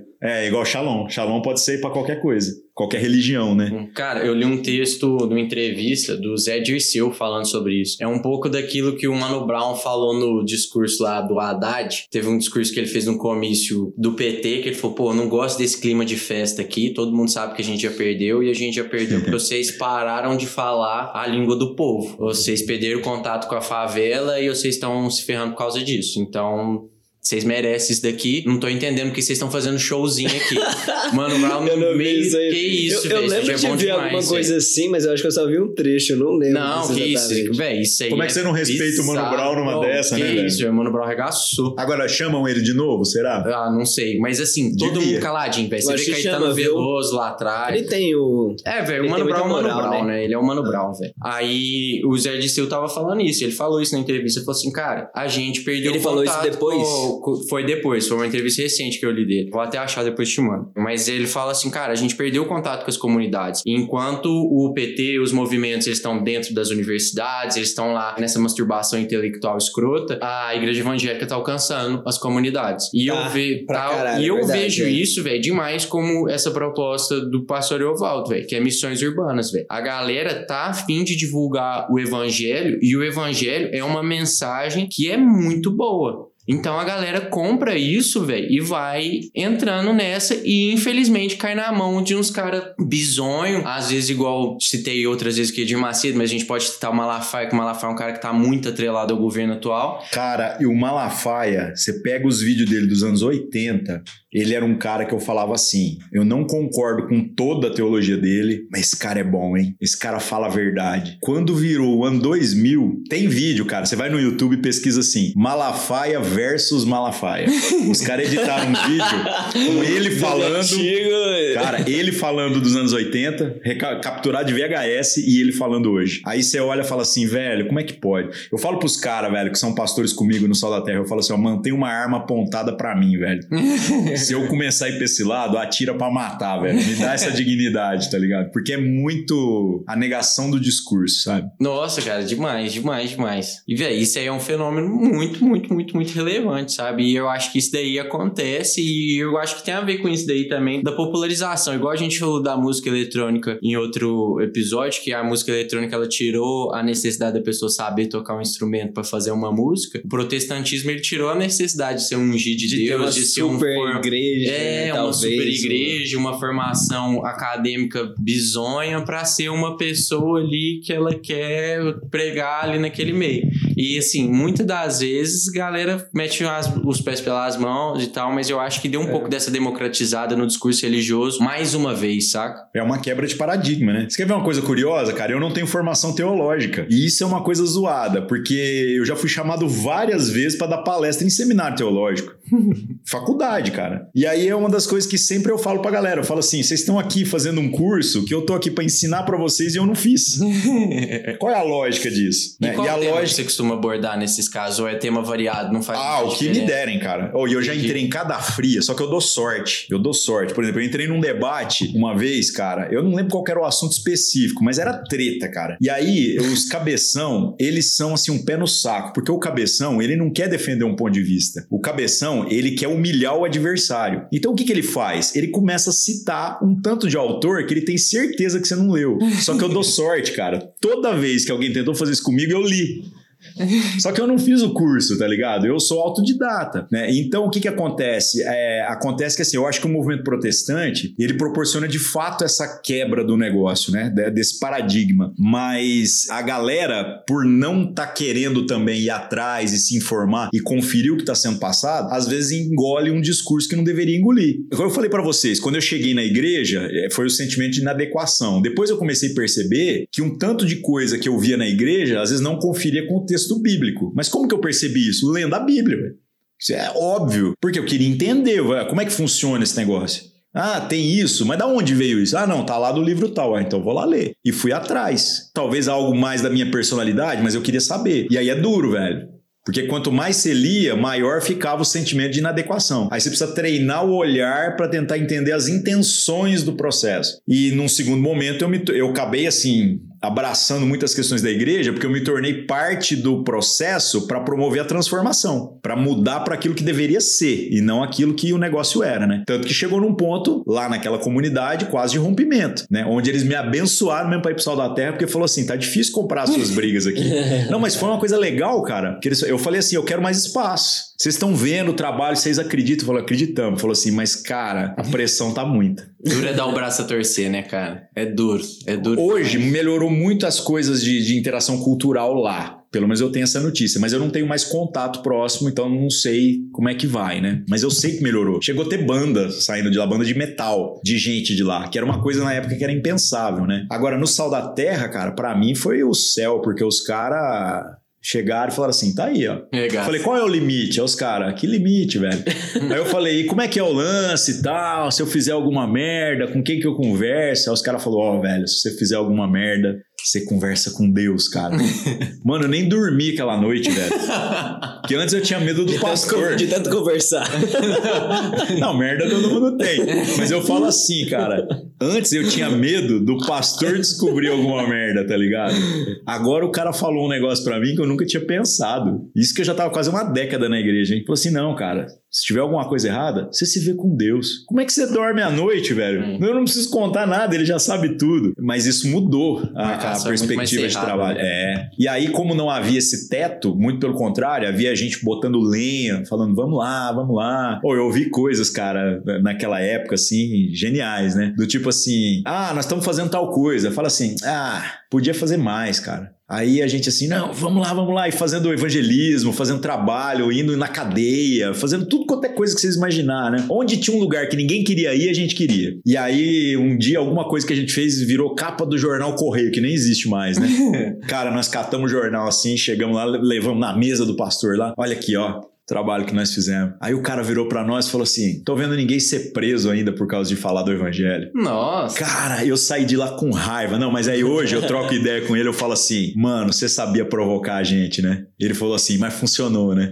Eu falei, funcionou, cara. Porque era, era diferente, não era aquela coisa castrante. Muito pelo contrário, ele falava: você pode fazer mais, você pode fazer melhor, mas não ficava dizendo o que, que eu tinha que fazer. Entendi. Dava essa liberdade de trabalho, né? Então, nessa perspectiva, a minha ida pro Sal da Terra foi Entendi. libertadora, né? Era um negócio que te desafiava, mas não te dava um feedback positivo tão grande. Isso é difícil, né, cara? Você esperar um feedback positivo, um reconhecimento em qualquer coisa. O reconhecimento, tá a gente tem que ver que ele tem que vir é do próprio fruto da coisa, da ponta. E não necessariamente da. da... Cara, a liderança tá comprando a sua briga, já é um feedback.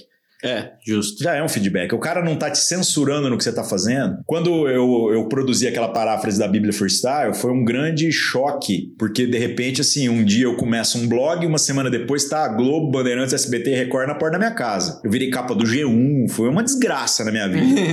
e eu não planejei nada disso, cara, né? E a capa do G1 é um cara de Uberlândia reescreve a Bíblia, que não é bem isso, né? Aí beleza, o que que acontece? Pensa no tanto que isso respinga na igreja igreja, cara. Porque o ministério agora fala, e aí, o que, que vocês entendem disso, né? E aí você pega os caras igual o Paulo Júnior, né, que é o fundador do Ministério Sal da Terra, e vira e fala assim, Ari, eu não posso nem pôr a mão nesse negócio, porque senão eu vou dar sotaque naquilo que Deus quer falar através de você. Só quero dizer para você, minhas costas tá assim, ó, junto com a sua. Quando bate em você assim, ó, bate em mim também. Então lembre-se disso.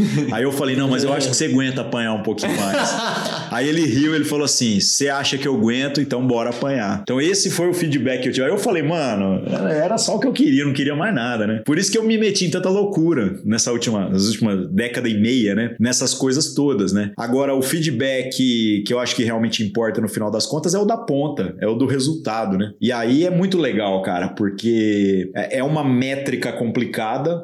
Igual, por exemplo, se você falar assim, vamos supor que nós três aqui somos ateus, e a gente falar assim, vamos cuidar do pobre agora durante a pandemia. É uma causa humanitária, não precisa ter Deus para ter compaixão. E tem um tanto de gente que tá fazendo, né? Beleza, vamos fazer, mas como é que você mede a eficácia? Porque tem gente que você vai distribuir cesta básica e o cara vai vender a cesta básica, velho, para comprar pinga. Né? A gente tinha que botar pinga na cesta básica para ajudar o cara, né? Não tem que fazer isso, né? Mas é polêmicas, né? Então o que que acontece? Como é que você mede a eficácia? Não tem jeito, mas às vezes uma ou outra família que você for lá fazer alguma coisa, ou talvez daqui 10 anos alguém vai virar e falar assim: ah, eu era criança e a gente tava passando fome e eu lembro que você foi lá e isso mudou a minha vida, cara. Então é isso, a gente tem que às vezes entender que é isso que vai acontecer. E eu experimentei de N situações de poder ver esse tipo de coisa, né? Isso é um combustível, né? Como se viesse com fósforo assim, jogasse na gasolina, o negócio inflama, né? Mas eu acho que a maior parte do tempo não dá para ver mesmo, né? É igual plantar. Plantar é a coisa mais irracional que existe. Você tá pegando comida e botando debaixo da terra. É. E acreditando que, que, esse negócio vai virar uma planta, velho. Tem que ter muita fé, você né? Tem que acreditar lá na frente. É uma visão a longo prazo, talvez, que você não vai nem alcançar, né? Aí, pastor, você mencionou a questão da Bíblia Freestyle lá. Conta pra gente como que foi o início desse projeto, o que, que é o projeto. Eu comentei que quando eu caí numa igreja evangélica a primeira vez, né, eu me senti totalmente inadequado. E uma das coisas que pesou para mim foi ler Bíblia. Porque a Bíblia, nos anos 90, não tinha o tanto de tradução é, simplificada igual a gente tem hoje. Porque tradução é um rolo, gente. Tradução, ainda mais um texto complexo, quando você pega coisas que são traduzidas do grego e do hebraico para o português, então são línguas assim que não tem nada a ver, você precisa escolher o nível de adaptação que você vai usar. Então existem traduções que consideram a forma do texto, mantém assim a forma muito ao pé da letra, e outros que estão mais preocupados com a ideia do que com a forma, mesmo que sacrifique a forma. E faz sentido. Porque igual, por exemplo, quando a gente fala em amor, em português tudo é amor, né? Fala um cachorro transando na rua, uma dor de corno de sertanejo, e o cara casar é amor. Mas no grego, você tem um monte de palavras e, e, todas foram traduzidas por amor, porque a gente não tem outra palavra para isso. Então é uma complicação é, é um negócio técnica. do filosofia, né? Então tinha um negócio disso, né? De filo. Isso. Que é um tipo de amor. É. Né? Então, que é o amor ao conhecimento. Então, mas você Cara, tem o, o amor pegar... de Deus, o amor de amigo, o amor erótico, e tudo é amor. Exato. É Eros, né? Tinha é, Eros, filo. É, ágape. Ágape, storge, e ah. acho que tem mais um, sei lá. É, mas se você for pegar qualquer texto em inglês para passar para português, já vai ter esse negócio de tradução, né? Imagina do grego de. Igual juntos e shallow now, né? Fala assim: graças a Deus, a Bíblia é melhor do que essa música, velho, as traduções, viu? Mas assim, falando desse lance das formas, né? Então tem muito isso. Mas nos anos 90, ainda não havia tantos textos focados no sentido. Eles eram muito conservadores na forma. Então o texto que eu comecei a ler quando eu caí na igreja era a tradução que a gente chama João Ferreira de Almeida, revista e corrigida. Hoje, quando eu Porra, uso. Eu já ouvi esse nome aí, eu lembro disso. É, João Ferreira de Almeida foi um padre português que depois converteu ao protestantismo e ele hum. foi assim o pioneiro em tradução da Bíblia para o português para a língua portuguesa. Ah, tá. Ele fez do inglês ou ele fez de grego? Latim. Eu acho que ele fez a partir das versões em latim mesmo. Entendi. Só que as versões que a gente tem hoje, elas já são revistas e corrigidas. Então o pessoal pegou os originais. O Novo Testamento foi escrito em latim. Em grego. Em grego. E o Antigo Testamento foi escrito em hebraico, hebraico. e tem acho que um livro e mais uns capítulos que foi escrito em aramaico, que era a linguagem que se falava no tempo de Jesus. Agora, por que, que o Novo Testamento foi escrito em grego? Porque o Império Romano romano dominou o mundo e o grego era igual ao inglês. Ah, Você escrever sim. em grego era garantir que em qualquer lugar do mundo o texto era, poderia ser lido. É. Só que o Antigo Testamento foi traduzido para o grego pelos judeus, não foram nem os cristãos que fizeram isso, e uma tradução muito respeitada, que chama Septuaginta, tradução dos 70. E aí depois é, foi traduzido isso para o latim e foi traduzido depois para vários idiomas, inclusive para português. Só que hoje ficou muito fácil. Qualquer Bíblia, até as Bíblias católicas, o cara pega essa tradução que a gente já tem e você pega os originais e compara. As traduções foram sendo melhoradas. Então as traduções hoje, elas têm assim um índice de confiabilidade de 97%, cara. É muito alta, porque é um texto que já foi feito a exaustão, né? E mesmo assim ainda tem que ser revisto. Por quê? Porque as palavras mudam o sentido. É. A, a nossa é, língua é, é viva, né? É viva. Então você pega um texto morto e tenta traduzir para uma língua viva. Então não dá para você, é, às vezes, usar uma palavra que se usava 50 anos atrás e usar agora. Agora, a Bíblia, cara, quando eu cheguei na igreja, tinha palavras que não tinha condição. Eu tinha que carregar uma Bíblia, não tinha internet, né? Tem que lembrar disso, não existia smartphone, não existia internet. Então eu tinha que carregar a Bíblia e o dicionário Porque tinha palavras naquelas bíblias que a gente usava que eram absurdas, como opróbrio, concupiscência, é, cara, um monte de coisa, um monte de palavra. E aí você fica assim, cara, o que, que é concupiscência, velho?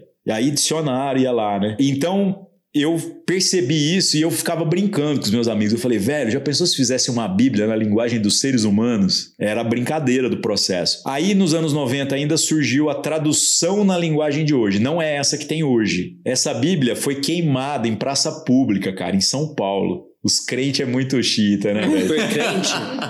É, por pelos crentes. Eles falavam assim, Deus não fala assim. E, por curiosidade também surgiu agora, essas revisões da Bíblia e tal, também os católicos também fazem. Fazem. Ou é uma coisa... Fazem, fazem. Não, e é curioso, a versão mais tradicional católica, que é a Vulgata, ela tem uma tradução do texto lá, que da onde o Renato Russo fez a música lá, né? Ainda que eu falasse a língua dos homens e dos anjos, se não tivesse amor, né? Na versão católica, tá traduzida por caridade e não amor. Uhum. Na versão protestante tá amor. Cara, quando você vai estudar no grego, você descobre que caridade é uma ótima tradução. O problema é que caridade deformou. Se eu falar hoje para você de caridade, o que, que, você vai pensar? Você vai pensar num centro espírita que vai lá e faz uma obra social. Isso é caridade? Também. Só que o sentido original da expressão caridade é dar de si mesmo. Ou seja, é uma expressão de amor. Então não está errada a tradução católica. Eu acho ela até melhor que a protestante. Mas como a língua mudou, não Tem dá esse... para usar mais a versão católica, no meu esse entendimento, e não dá para usar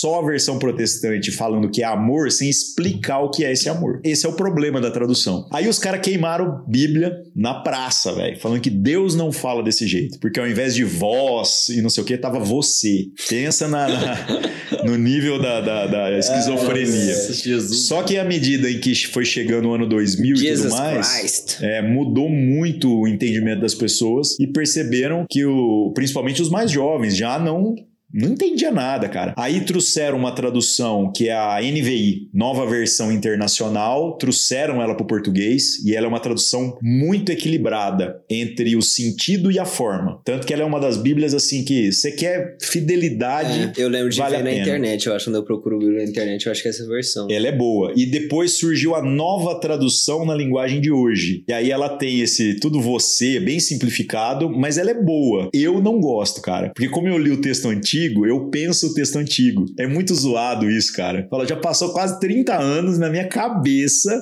eu ainda penso, eu ainda lembro das páginas da Bíblia que eu li da primeira vez, né? Mas é uma coisa Beleza. Agora, geralmente eu, eu penso o texto antigo, mas na hora que eu vou falar, eu tento contextualizar. O que aconteceu da Bíblia Freestyle? A gente tem dois tipos de texto. A gente tem a paráfrase e a Bíblia, e a tradução. A tradução, ela é fiel ao original, ou na forma, ou no sentido, ou tentando equilibrar os dois. A paráfrase não. A paráfrase é assim: você lê o texto e conta a história, como se estivesse conversando com um amigo. Aí, um belo dia, uns 10 anos atrás, aí, não lembro especificamente que ano, eu tava em casa, tirei uma semana de férias, falei falei, cara, vou criar um blog. Aí registrei um domínio, bibliafreestyle.com.br, para pegar aquela ideia de quando eu cheguei na igreja. Falei, já sei, eu vou escrever um capítulo por dia. Eu leio o capítulo e escrevo como eu contaria essa história para alguém. Isso foi quando? Mais ou menos? Anos, você sabe? Ah, deve ter sido 2011. 10 anos atrás. É. Tem uns beirando uns 10 anos. Entendi. Aí escrevia um capítulo e colocava lá e mandei para meia dúzia de amigos meus. É o que eu tô te falando. Uma semana depois, o site caindo por excesso de acesso e a televisão batendo na porta da minha casa. Né? Aí eu gastei anos e anos para conseguir completar esse texto. Minha vida mudou. Muitas portas se abriram e muitas portas se fecharam também. Tem gente que não quer me ver nem pintado de ouro até hoje por causa disso. Cara, fui chamado de herege, de anticristo, de tudo que vocês pensar. Muita gente diz que eu, eu fui muito polêmico polêmico porque eu coloquei algumas, alguns palavrões no texto. Só que eu falei pra galera, eu falei, gente, mas não tá fora. Não tá fora, cara. O palavrão é uma coisa que eu falo para as pessoas que é muito mal interpretado. Eu não acredito que exista uma palavra boa ou uma palavra ruim. Eu acredito que o contexto em que a palavra é usado é que faz todo sentido. Eu fui pregar né, no Ceará e no Ceará eles têm uma gíria que eu acho hilária, né? E eu ficava rindo nos cantos, assim, né? Tentando disfarçar, né? O cara fica assim, ou. Oh, toma essa coca aí, macho. Ou oh, presta esse negócio aí, macho. E eu vendo os caras chamando de macho, né? E eu assim, rindo pros cantos. Alguém percebeu, virou em mim e falou assim: Cara, por que, que você ri quando você vê os caras chamando de macho? Eu falei, porque lá em Minas, você chamar alguém de macho é porque é o seu macho. Aí os caras, tá louco? Hum. E como é que vocês chamam os amigos assim? Eu falei, de viado. falei, um amigo chamando o outro de viado nunca é ofensa. Falei, agora detalhe, a gente nunca chama alguém de viado se for viado. Agora, se você for e ele também for, aí tá tudo certo. Ele falou, cara, mas é complexo. Eu falei, é complexo. É complexo. Eu falei, você nunca usa nenhum tipo de expressão desse tipo com quem você não tem intimidade. Falei, mas um amigo, num ambiente correto, não havendo nada, fala assim, ô viado, anda logo, velho. Não ofende. Não ofende. Eu falei, é algo que tá Tá no contexto. cara, eu explicando isso pros é, caras. É, O Biloc fala muito isso. Não, eu falo demais, cara. então eu falei assim: no texto bíblico tem lugares que cabe. Aí os caras, como assim, velho? Você colocou Jesus falando a palavra putaria. Falei, então vamos olhar o contexto. Olha o contexto, cara. Um dos mestres da lei chega para Jesus e fala assim: Olha, um cara casou com uma mulher. Só que aí ele morreu.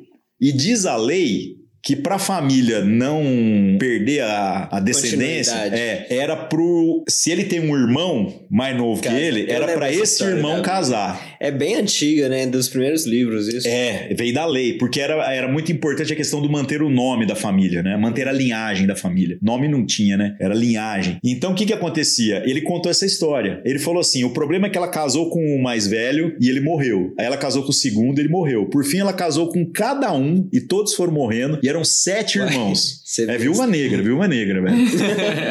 no final, morreu também a mulher. Então morreu sete. Morreu ela, a linhagem inteira. É, e morreu a mulher. Aí a pergunta do mestre da lei, ele fala assim: e aí? De quem que ela vai ser no reino dos céus. E aí eu coloquei na paráfrase, eu coloquei Jesus falando assim: não me meta no meio dessa putaria de vocês. e a galera falou assim: cara, mas essa palavra ficou muito forte. Eu falei, velho, o que, que eles estão perguntando, cara? O que eles estão perguntando é o seguinte: a quem ela pertence não é a quem ela vai abraçar e andar de mão dada, é com quem que ela vai transar, cara.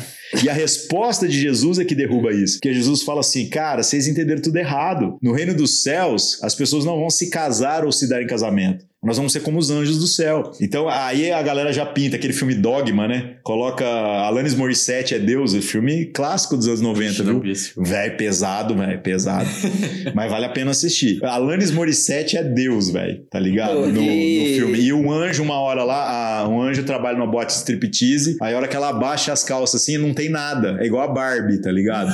então não é a ideia do ser assexuado, é muito mais do que isso. Oh, yeah. É viver algo que vai além disso, é a plenitude virtude, essa expressão física de um atributo que na verdade ele tem uma virtude eterna é muito maior do que isso. Então nós vamos viver essa realidade. Então eu coloquei essa palavra na paráfrase. Eu acho que não está descontextualizado, porque Jesus está tirando os caras, falando, não me mete né, nessa putaria de vocês não, né? E aí a galera entendeu, né? Mas quem não quer entender, velho, não adianta você explicar também, né? Agora falando sobre a paráfrase, assim, um, um testemunho prático, né? Eu tive uma história com um cara que foi das mais legais. Eu tive centenas, para não falar milhares, de pessoas me escrevendo recebendo de feedbacks e tudo mais sobre a experiência com o texto. A gente não faz ideia do grau de analfabetismo funcional que a gente tem na nossa sociedade. A gente não faz ideia. A gente ouve falar isso o tempo inteiro, mas a gente não imagina. Eu recebi muita mensagem de pessoas dizendo assim: eu tô na igreja há 15 anos, e agora, cara, eu entendi. Eu li aquele, aquela parte lá e eu entendi o que você tava querendo, o que o texto queria dizer, cara. E gente me escrevendo aos prantos, cara, entendendo coisas que a gente achava que eram óbvias. Então isso para mim foi o que acabou legitimando o meu trabalho fazendo essa paráfrase do Novo Testamento. Agora teve uma história de um cara que me escreveu, ele falando assim: "Cara, eu sou ateu". E aí eu tava no Google pesquisando alguma bobagem e aí eu caí no seu site. E aí no seu site eu dei uma lida e eu pensei assim, velho, o cara que escreve isso é ateu também, velho. Porque o jeito que ele escreve é muito legal. E aí ele falou que ele começou a ler, velho. Ele começou a ler e ele lia, ele começou acompanhando. E por fim foi. Leu o Evangelho de Mateus, de Marcos, de Lucas. Pensa, o ateu já leu três livros da Bíblia, velho. É 66, tá quase lá, né? Mas aí assim, o cara tá lendo, tá lendo, tá lendo. Aí ele disse que teve um capítulo específico que eu contei uma história de algum jeito lá que ele gritou truco, velho. Ele falou assim: não, isso aqui não deve ter na Bíblia, isso aqui ele inventou, cara. Aí ele é, falou. A Bíblia é bizarra, né? Tem muita coisa na Bíblia. Tem muita é, coisa, é. Tem muita mas coisa. ele falou assim que ele achou tão esdrúxulo que eu falei Que ele falou, não é possível ter isso na Bíblia. Aí ele, ele me contando isso tudo no e-mail, né? Ele falou assim, aí o que, que eu fiz? Eu fui na sala e achei uma Bíblia lá da minha avó, aí eu soprei aquela poeira do Salmo 90, né? e fui procurar no índice para ver onde estava aquele evangelho de Lucas para eu achar esse capítulo que eu queria ler. Aí ele disse que leu e ele quase desmaiou, velho. Que ele falou: Cara, você não inventou nada, velho. Eu tava tudo lá. Aí ele disse que foi voltando as páginas e conferindo os outros capítulos. E ele percebeu que, embora eu falava do jeito que se conversa no mundo real, na rua ou na cadeia, né? é, algumas vezes é isso, né? Ele falou: Cara, tava tudo lá, tava tudo lá. E aí ele me escreveu, a gente foi correspondendo durante muito tempo. E ele falava assim: Olha, velho, eu era ateu, agora eu tenho dúvidas. Aí eu ri. Eu ria nos e-mails e falava assim: Velho, dançou, velho. Bem-vindo, bem-vindo. Sua mente. É, não, eu não. Falei, isso é problema seu com Deus, né? E aí a gente foi trocando e-mails ao longo de um bom período. Aí um dia ele me escreve, ele fala assim: Deixa eu te fazer uma pergunta, cara. Eu já tô lendo o livro de Atos dos Apóstolos. Aí eu vi lá esse negócio da igreja, como que surgiu a igreja. Fantástico, cara. Aí eu falei: É, aquilo lá é fantástico, embora tenha um monte de história também de coisa que deu errado lá. Falei: Agora eu vou te falar. Precisa de um olhar de fé pra você ver isso no mundo real, tá? Ele: Não, eu tô ligado tal, mas deixa eu te fazer uma pergunta. Você acha que eu devo ir na igreja? Aí eu falei para ele, eu vou te falar assim, ó, com toda a sinceridade do meu coração. Não. Aí ele assim, mas velho, você é pastor, cara, e tá falando pra eu não ir na igreja? Eu falei, não, eu estou sendo sincero com você. Uma vez eu fui na igreja e eu tô lá há trocentos anos. É isso que você quer pra sua vida? Aí ele assim, é, velho, é de se pensar. Eu falei, não, você tá lendo a Bíblia, então é isso que você quer pra sua vida? Eu falei, esse problema é seu com Deus, velho. Agora eu tô dando opinião sincera. Eu falei, porque desde que eu fui, a minha vida mudou, velho, entendeu? E eu não tô prometendo para você, ai, tudo vai ficar bom, não vai mais ter boleto pra pagar, porque isso é mentira, certo? Muita coisa mudou pra pior, velho. Só que não tem como, eu não consigo viver de outra forma. Aí o cara, então tá bom. Aí sumiu uns quatro meses. Quatro meses depois ele aparece, ele fala assim, velho, bem que você me avisou Agora eu tô indo na igreja tal, batizei e sou membro da igreja tal. Falei, se ferrou, velho. Não sou mais um. É, e aí a galera fala, cara, mas que história louca é essa, né? Eu falei, velho, mas é, é uma conversa que onde eu teria oportunidade de ter com um cara desse, tá ligado? Mas o cara fala, você é muito do atravessado, velho. Eu tô achando que você vai falar, não, vem, vai dar certo. E você vem e fala o oposto. Eu falei, não, eu só tô sendo sincero. É, às vezes se você chamasse ele pra ir, ele não teria ido, né? Teria tido essa Não, ele tem que ter a curva de dificuldade ideal, velho. Se você torna um negócio muito fácil, é, é o que nós falamos das igrejas, velho. A é. pessoa ficou mais curiosa. Eu acho que não é só curiosidade, mas às vezes é, é, eu falei da experiência de maneira sincera, mas ele tem que entender que essa busca tem que ser algo entre ele e Deus, cara. Porque se eu der um empurrão para facilitar, eu não sei se sustenta depois a, a médio e longo prazo. Quando você tava contando a, a história da Bíblia Life Freestyle, eu lembrei do negócio do Porta dos Fundos que eles têm de Jesus, já viu? Ou oh, eu já vi uns, não sei se o que você tá falando especificamente, velho. É, tem, tem, um, tem dois especiais de Natal, eu acho. E o primeiro era muito bom, que era da última ceia. E o que, que você acha disso, assim? Já ah, eu não, eu não lembro assim? desse, embora eu devo ter visto os dois, cara. Eu só acho que eles batem... Tem tanta coisa legal pra você representar ali, cara, mas eles querem agredir. Eles querem ir na contramão do que o texto fala. Esse é que é o problema. Mas é que o lance deles é audiência, né? Agora, me ofende? Eu não. Agora, se ofende Deus, depois um dia eles acertam com Deus, né? Agora eu não, não, não tenho crise com isso. A Bíblia tem uma lógica que é muito engraçada, cara. A gente fala que a Bíblia é pressuposicionalista. Ela não discute a existência de Deus. Ela trabalha a existência de Deus como uma. a, a inexistência de Deus como uma impossibilidade. Então a Bíblia não fica tentando te convencer que Deus existe. Literalmente não há essa preocupação de se provar esse negócio. Agora, é, eu comungo só de uma ideia, que aí eu falo pra galera, né? Todo mundo zoa, velho. O crente zoa. É, é, o católico, né? Mas ninguém zoou o muçulmano, velho.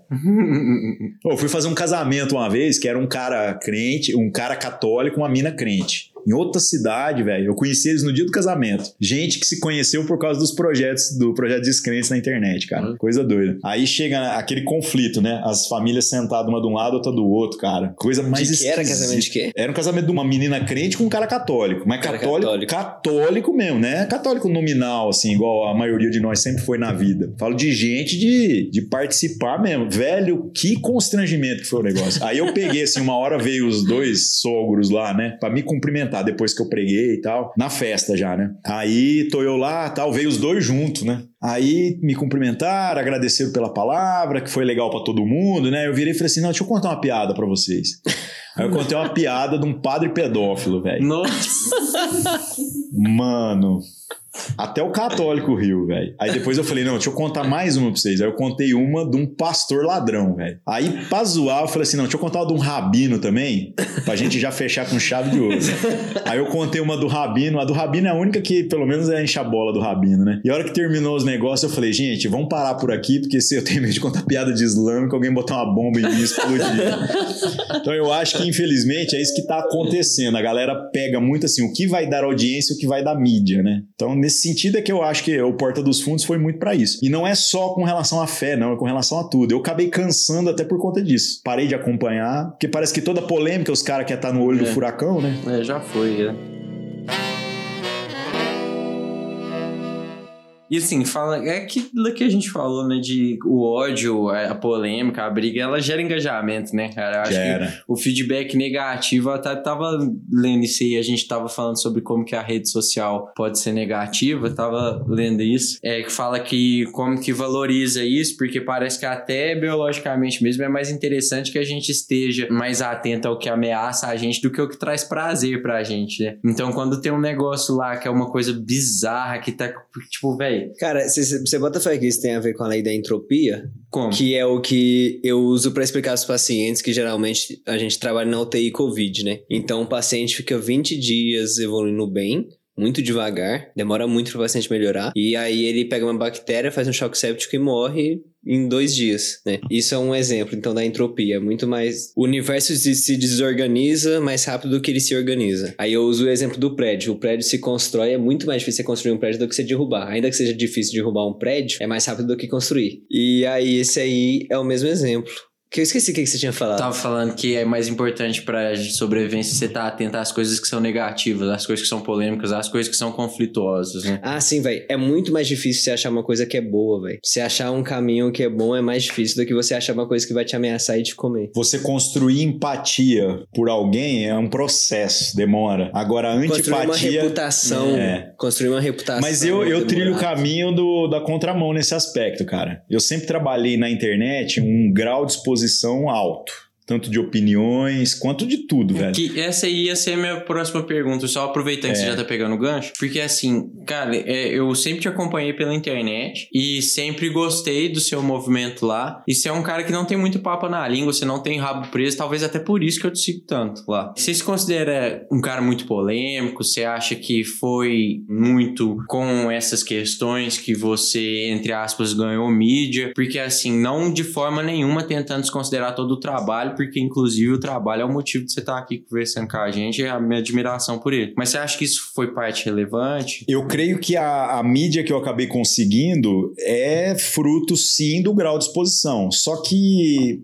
em alguns momentos eu acho que eu fui precipitado. Em alguns momentos eu diria assim, que eu, eu não medi as consequências. E aí eu meti as caras num tanto de coisa que trouxe alguma visibilidade. Eu falo isso na perspectiva de que talvez se eu fosse fazer a mesma coisa hoje, eu faria de outra forma. Só que tem um tanto de coisa que cai no meu colo também, velho. Tem um tanto de coisa que eu nunca procurei. Agora, eu acho que boa parte da mídia vem da empatia das pessoas quando vem alguém sincero. Porque sinceridade não existe, cara. Sinceridade é muito fora da curva. É muito fora da curva. Alguém virando e fazendo a crítica de si mesmo. Tanto que tem gente que às vezes me seguia, a gente falando que os haters são muito fiéis, né? Os caras falam assim, velho, como é que você fala mal de crente? Falei, velho, mas eu sou crente, cara.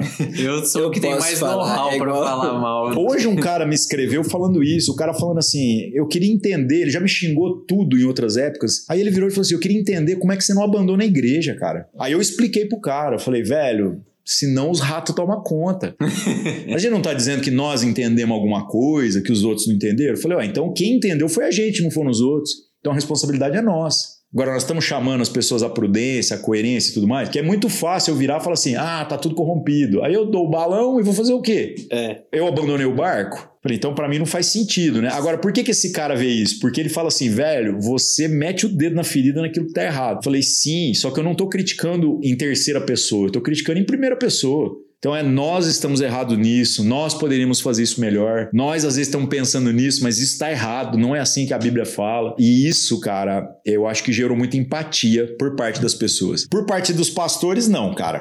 Porque esse negócio de exposição custa um pouco caro, né? Mas eu falo pra galera que é uma lógica que para mim faz muito sentido. Se eu começar a me apresentar pelo meu pior lado, a tendência dali para frente é melhorar.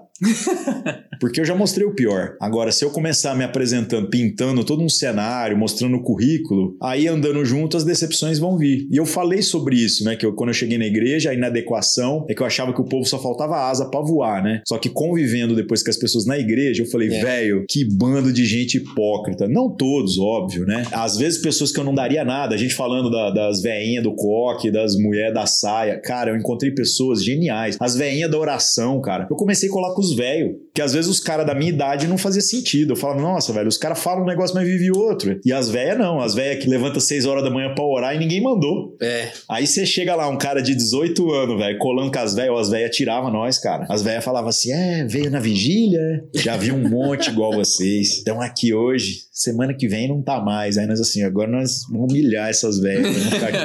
Aí a gente lá, cara, um mês, dois meses, seis meses, um ano. Aí daqui um pouco, cara, passa a ser igual um parente seu, igual uma avó, das velhas vir te abraçar, te beijar e fala assim: não, os meninos de oração. Cara, a gente vai infiltrando nas coisas, cara. Olha que coisa doida. Eu aguento o estilo da velha, e ela aguentava a gente. A gente foi então costurando essas coisas todas, né? Então, construir isso é um negócio que é um, é um processo, é algo demorado, né? Cara, eu acho que isso é a coisa que eu mais gosto em igreja, que é a questão da proposta de vida em comunidade, né? Que de ser um lugar de gente que realmente todo mundo lá tem seus defeitos, mas que tá buscando de certa forma melhorar, claro, quando existe essa transparência, né? Mas assim, a ideia de ah, os aniversários, o pessoal da igreja aparece acontece, quando a gente precisa, o pessoal da igreja que tá lá, momentos bons, momentos difíceis, existe um relacionamento, eu gosto muito desse convívio aí. Mas é igual família, né? Até na hipocrisia, né? a gente tem todo o pudor para falar um com o outro, tipo assim, mas, mas é. é. Agora, igual também na experiência familiar, a gente tem que intensificar as relações, intensificar os conflitos, aí o negócio fica legal. O que eu acho que tá ficando muito ruim na experiência religiosa, na experiência protestante, que é no caso onde eu tô inserido, né? Eu acho que a gente tá virando muito litúrgico, no sentido de que a gente está colocando a, reunião como se ela fosse a parte mais importante. E essas coisas que você falou estão ficando para segundo plano. Esse lance da gente entrar na vida um do outro, de frequentar a casa, de ser amigo. Ó, o que me salvou na experiência comunitária foram os amigos, cara. Até hoje, velho, até hoje. Os caras que são pastores comigo lá são caras que são meus amigos nessa jornada toda. É gente que eu, eu tenho para quem ligar, cara. Eu tenho para quem chorar. É cara que se eu ligar três horas da manhã, fala assim, velho, vem aqui no Vigilata agora. Não vai nem perguntar por quê, cara. Ele levanta da cama, larga a mulher dele e vem cá, velho. Compra tuas brigas, sabe? E isso é fantástico, isso é genial. Agora, quando o negócio fica só experiência litúrgica, só aquela coisa mística que não aterrissa, lá que é, não tem e não é dupla. que não tem valor, mas aquilo lá, com o entendimento correto, é virtuoso. Mas só aquilo lá, velho. O cara que fala assim, eu vou na igreja por causa da música. Fala, é música eu tenho Spotify lá em tem casa, Spotify. velho.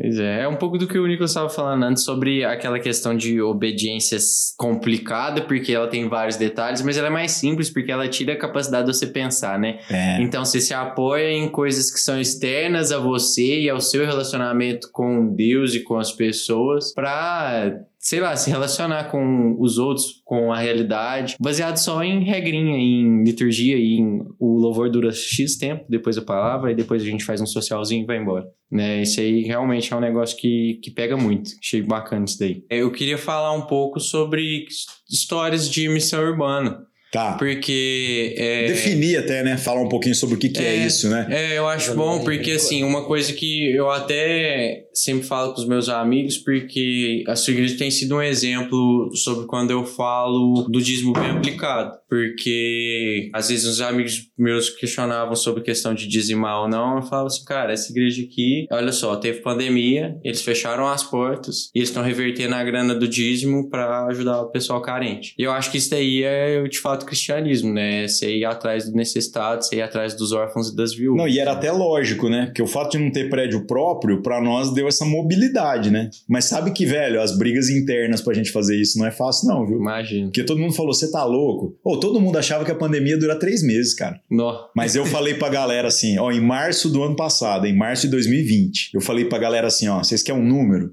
20 semanas no mínimo. Eles 20 semanas vai dar no final de setembro, falei. Então vocês podem anotar. Aí veio março, abril, maio. A hora que chegou maio, cara, o conselho da igreja reuniu falou assim: "Vai longe. Você tem razão". Aí eu falei: "Então vamos falar a próxima notícia agora. Vamos entregar o prédio". Aí os caras: "Como assim? Onde nós vamos pôr as coisas?". Falei: "Um pouco na minha casa, um pouco na sua. Vamos entregar". Mas por quê? Falei: "Porque a economia desse prédio, a gente reverte tudo em auxílio para cuidar das pessoas, começando dos nossos. Quem precisar. Aí os caras, velho, que loucura, que não sei o que, fizemos isso. Chegou novembro, hora que abriu de novo, né? A gente passou a reunir num hotel, cara. Pô, e o hotel era melhor que o prédio, velho. Você não tem que arrumar uma cadeira, tinha ar-condicionado, não tem nem que pôr água no bebedouro e copo, já tinha tudo lá. E detalhe, mais barato. Nossa, hein? A gente no final das contas tava assim, velho, eu não sei nem se eu quero alugar outro prédio agora. e outra, a hora que parou tudo em fevereiro de novo, é só você chegar lá e falar assim: domingo que vem eu não tô aqui, porque pagava por domingo, cara. Né? E o restante das coisas que a igreja faz, a gente não dependia da estrutura física para acontecer, né? Agora, falando da missão urbana, né? Tem uma, uma questão na visão da igreja cristã, não apenas protestante, que é o lance das missões, que é esse lance do ir a um lugar para ir lá e levar o evangelho, pregar e tudo mais. Só que, principalmente no movimento protestante mais contemporâneo, criou-se um estigma de que fazer missão é ir para outro lugar, é ir para outro país, é ir para outra cultura. O que aconteceu foi que, principalmente a partir do ano 2000, a gente teve um fenômeno no Brasil e no mundo, né, da questão da popularização das tribos urbanas, onde a gente começou a se separar por culturas. Então, dentro da cidade de Uberlândia, eu falei para vocês da Praça da Bicota, da onde eu vim. Cara, aquilo era uma subcultura. Punks. É, era uma subcultura. A cadeia, velho, a, ou a cadeia é um dos lugares mais legais, velho, de você visitar para falar de fé. Porque primeiro todo mundo vai te ouvir, né? Porque não tem como ninguém ir embora, né? E segundo, E porque eles não têm muita. não tem muita muito pra entretenimento. conversar. É. Não, e é, cara, mas é, é doido, porque lá é outra língua, velho. Você tem que reaprender tudo, as gírias, cara. Uma vez um cara lá dentro da cadeia falando assim pra mim: Ô irmão, pode falar, você cumpriu pena pelo quê? Eu falei, velho, eu nunca cumpri pena, cara. Não, irmão. Não precisa ter vergonha, não. Pode falar. Falei, sério, eu nunca fui preso. Não, cara, não tem constrangimento. Eu falei, por que, que você acha que eu fui preso? Ele falou assim, porque você fala igual a gente. Eu falei, caramba, velho, é que eu tô convivendo demais com vocês. E vai aprendendo as gírias, essas coisas todas. Então a gente vai vendo isso, que tem uma língua pra lá, mas tem uma língua pra falar com o rapper, tem uma língua pra falar com o punk. Só que é mais, cara. Você pegar os velhinhos que jogava dama e xadrez na praça, é outra língua, cara. É outro mundo. Ainda jogam. Ainda jogam, né? Co- Pegando Covid lá, ainda É, jogam. Todo dia a gente é um na desse. verdade, agora na pandemia, É, não né? sei. Mas, mas ainda existem. Será que é Deus fazendo um limpa nas praças? Fica, fica a pergunta pra vocês aí. Que maldade, né? Nossa, na minha família, velho. é que na minha família, os idosos, assim, que, que chegaram a falecer, né? Era tudo gente já dobrando o cabo da Boa Esperança. Tudo 100 anos. Não, assim, no, final a gente já, tipo assim, ô Deus. Ainda bem que foi rápido. Porque, sério. É ruim, né? É Resolveu, ruim. mas não, mas eu não, não, não- sabia que se não fosse isso, seria tropicar na esquina. Sabe? Alguma coisa iria Seria acontecer. uma queda da própria altura. Nossa, que É. é isso aí, mata, hein? Não, mas rir disso é uma desgraça, né? Negócio muito constrangedor. O que nós tava falando mesmo? Até esqueci aqui. Missões Missões urbanas. É, a ideia então foi que fazer missão seria levar a, a questão da mensagem nos lugares onde ela não chega. E a gente vê que dentro da cidade tem um monte de culturas que não compreendem a mensagem porque ela não chega. Então fazer missão passou a ser visto como algo, e isso não é algo novo, porque o evangelho já surge no contexto urbano. Jesus viajava de cidade em cidade, de aldeia em aldeia. O núcleo urbano era a base dele para fazer qualquer coisa. Então o que, que a gente faz? Começa a ver a cidade, olhar a cidade. Então a ideia basicamente é a seguinte: perto de todo mundo tem uma igreja, certo? Mas o quanto essa igreja afeta esse lugar aqui? Essa é a pergunta que tem que ser feita. né? Então você tem que começar a discernir o lugar, a vizinhança. Se a igreja fechar, os vizinhos vão achar bom ou vão achar ruim? Geralmente achar bom. Porque fala assim: agora esses vagabundos não ficam mais fazendo barulho à noite e parando na porta da minha casa, estacionando na porta da minha casa. Eu sei como é que é essa parada. né? Então é desagradável. Enquanto que era para quando fechasse uma igreja, era para haver luto na comunidade. Então a ideia da missão missão urbana foi trazer esse olhar da igreja para a comunidade próxima, para a cidade. E aí existem N formas. Nós, a, a minha congregação especificamente, nunca foi uma igreja de bairro. A gente sempre foi uma igreja para a cidade. Quase ninguém mora no lugar onde a gente sempre esteve, que a gente sempre teve em quebrada no centro de Uberlândia. Tanto que o nosso último prédio foi na Monsenhor Eduardo, que é o centro da prostituição de quinta categoria, né? Que com 15 real lá você faz a festa, velho. Né? E as prostitutas Banguela, Caolho e Manta. Bom saber. Divulgação Bom aqui na Jabá do Bar da Taba e outros ali que tem ali na, na... É alto nível, velho. Mas a gente fala assim, cara, mas como funciona isso? Então, velho, é, é absurdo. Mas passa lá de madrugada. Lá não tem pandemia, não, velho. Vamos, vamos fazer essa experimento. não, experimento. Não nada isso lá no Moarama. Toda vez que eu vou lá no Moarama, velho, o pau tá moendo lá na, na João Naves. Não, é. é João Naves, não, é. É, uma rodovia e, lá. E, e você conhecia BH, hein? O famoso sobe desce do BH. Pois é, mas BH é mais concentrado ali, né? Acho que Uberlândia é mais. Uberlândia é, mas Uberlândia tem um, alguns lugares, né, mais separados, assim. E a gente tava lá na Monsenhor exemplo, a, a João Naves era, né? A João Naves mudou um pouco o perfil. Só que aí que era acontece? mesmo, cara. Era? Nossa, Ali onde é as igrejas. Meus primos mais velhos me falando isso. E, e pra nossa geração é não mesmo. É, a Star Night tá lá ainda, né? Ixi, nem é, sei. Aquela boate ali no primeiro quarteirão da João Naves, né? Não sei, nunca fui. Ixi, não, eu também nunca fui. Né? Nessa eu nunca fui? Mas esse lance da missão, então, seria se olhar para a cidade e se pensar como trabalhar na cidade. Aí isso te dá N possibilidades. A gente estando na Monsenhor Eduardo, possibilitava que a gente fizesse um trabalho, por exemplo, com moradores de rua e com prostitutas. Aí no domingo de manhã, o nosso culto tinha café da manhã. E a gente, durante uns 40 minutos, tomava café, cara. Era o tempo de conhecer uns aos outros. E aí entra na vida das pessoas. Porque a gente não quer distribuir coisa. A gente quer saber como que você chama, por que, que você está trabalhando aqui, qual é a necessidade. E aí isso vai gerando uma interação. Então a missão urbana é essa ideia. E esse lance que você falou até da gente ter aberto mão do, do, do prédio, né? É bem dentro dessa ideia. A gente conseguiu, então, desde o ano passado, reverter a arrecadação, que aí tendo culto online, continuava tendo arrecadação. E havia um medo. O medo era o seguinte: será que fazer só o culto online, né? Tudo online agora, sabendo que essa população já não vai participar? Porque eles não estão no, no, mundo da internet, né? Então a gente já vai perder boa parte do contato. Mas será que nós vamos conseguir manter a arrecadação? Essa era uma preocupação. Aí eu falei pra galera: olha, eu tô querendo aqui provar um conceito de que a questão do comprometimento ele funciona muito mais quando a causa é legítima.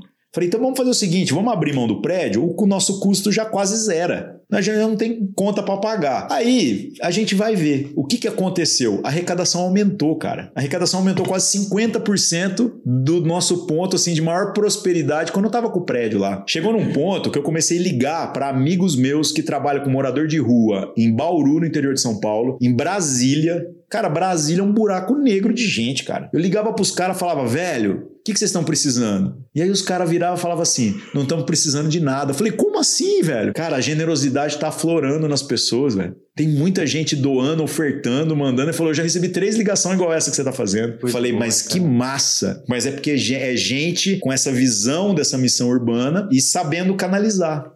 Né? Então, eu, eu acho que a pandemia, embora ela restringiu a atividade religiosa litúrgica, para quem teve aí a mão né, de discernir esse lance da igreja na cidade, além do culto, de fazer a igreja fazer até mais. Fazer até mais. A gente reverteu tudo, cara, para aquilo que foram essas necessidades de natureza social. E ainda sobrou dinheiro. É uma coisa impressionante, né? E eu, e a minha situação, cara? Eu trabalho, eu tenho alguns negócios junto com a minha família, só que o que eu tenho de renda corresponde a um terço do que eu preciso para viver. Do que, que eu vivo o resto? Eu não recebo da igreja, eu não recebo nada da comunidade que eu pastorei, por isso que é barato manter a comunidade. Hum. Então, como que eu vivo, cara? De oferta. E da onde vem a oferta? Então, esse é o problema, cara. Esse é o problema. Eu não tenho um mantenedor fixo, o cara que eu sei que eu posso contar com ele. As pessoas literalmente vêm e falam: ah, vou mandar um pix pra você. E manda. E aí, dois terços da minha renda vem disso. Até 2019, eu fazia cerca de talvez 50 viagens no ano. E todo lugar que você vai viajar, sem cobrar, sem combinar nada, é praxe. No final, alguém te dava uma oferta. E assim eu sustentei minha casa durante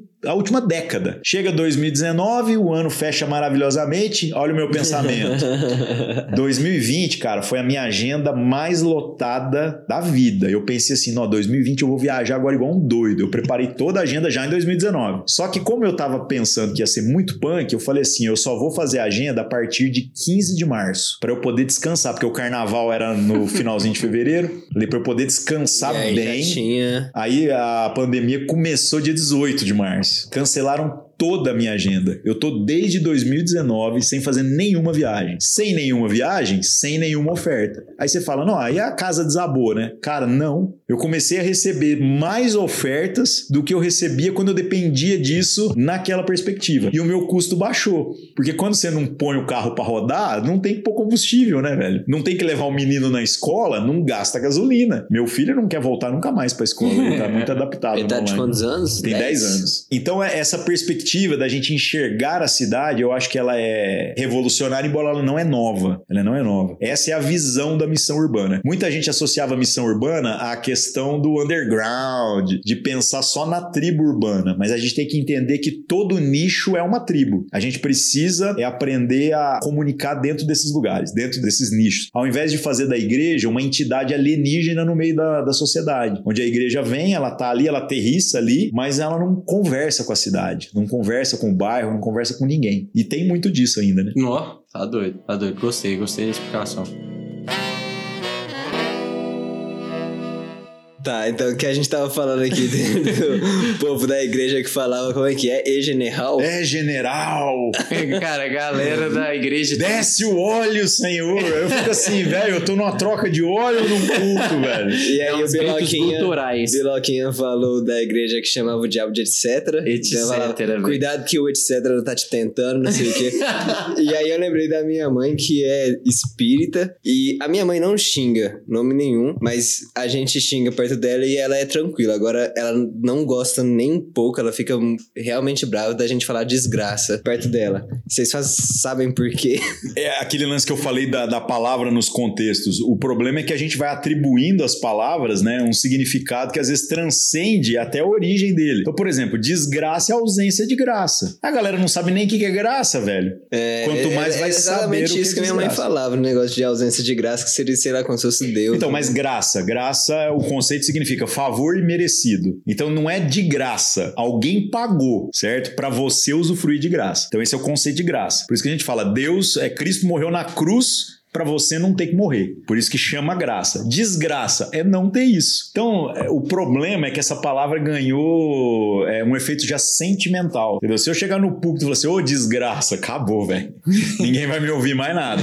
Mas eu já usei essa palavra no contexto correto. Fala assim, gente, aí literalmente falta tanta graça na sua vida que a sua vida vira uma desgraça. Aí o É. pessoal, ah, entendi. Uh, eu, eu lembro do no Alto da Compadecida, dele fala da promessa desgraçada e tal, que eles usavam muito isso no sentido de uma coisa ruim, uma coisa que, sei lá, perdeu a graça mesmo. Deixa eu te citar uma E- e palavra, não era então. uma coisa tão ofensiva. Uma palavra também do Nordeste, acho que essa é de Recife, se eu não me engano, que também, assim, eu demorei a aprender, velho. Eu, eu preguei em algum lugar, aí o cara chegou em mim depois e falou assim, velho, sua pregação foi muito escrota.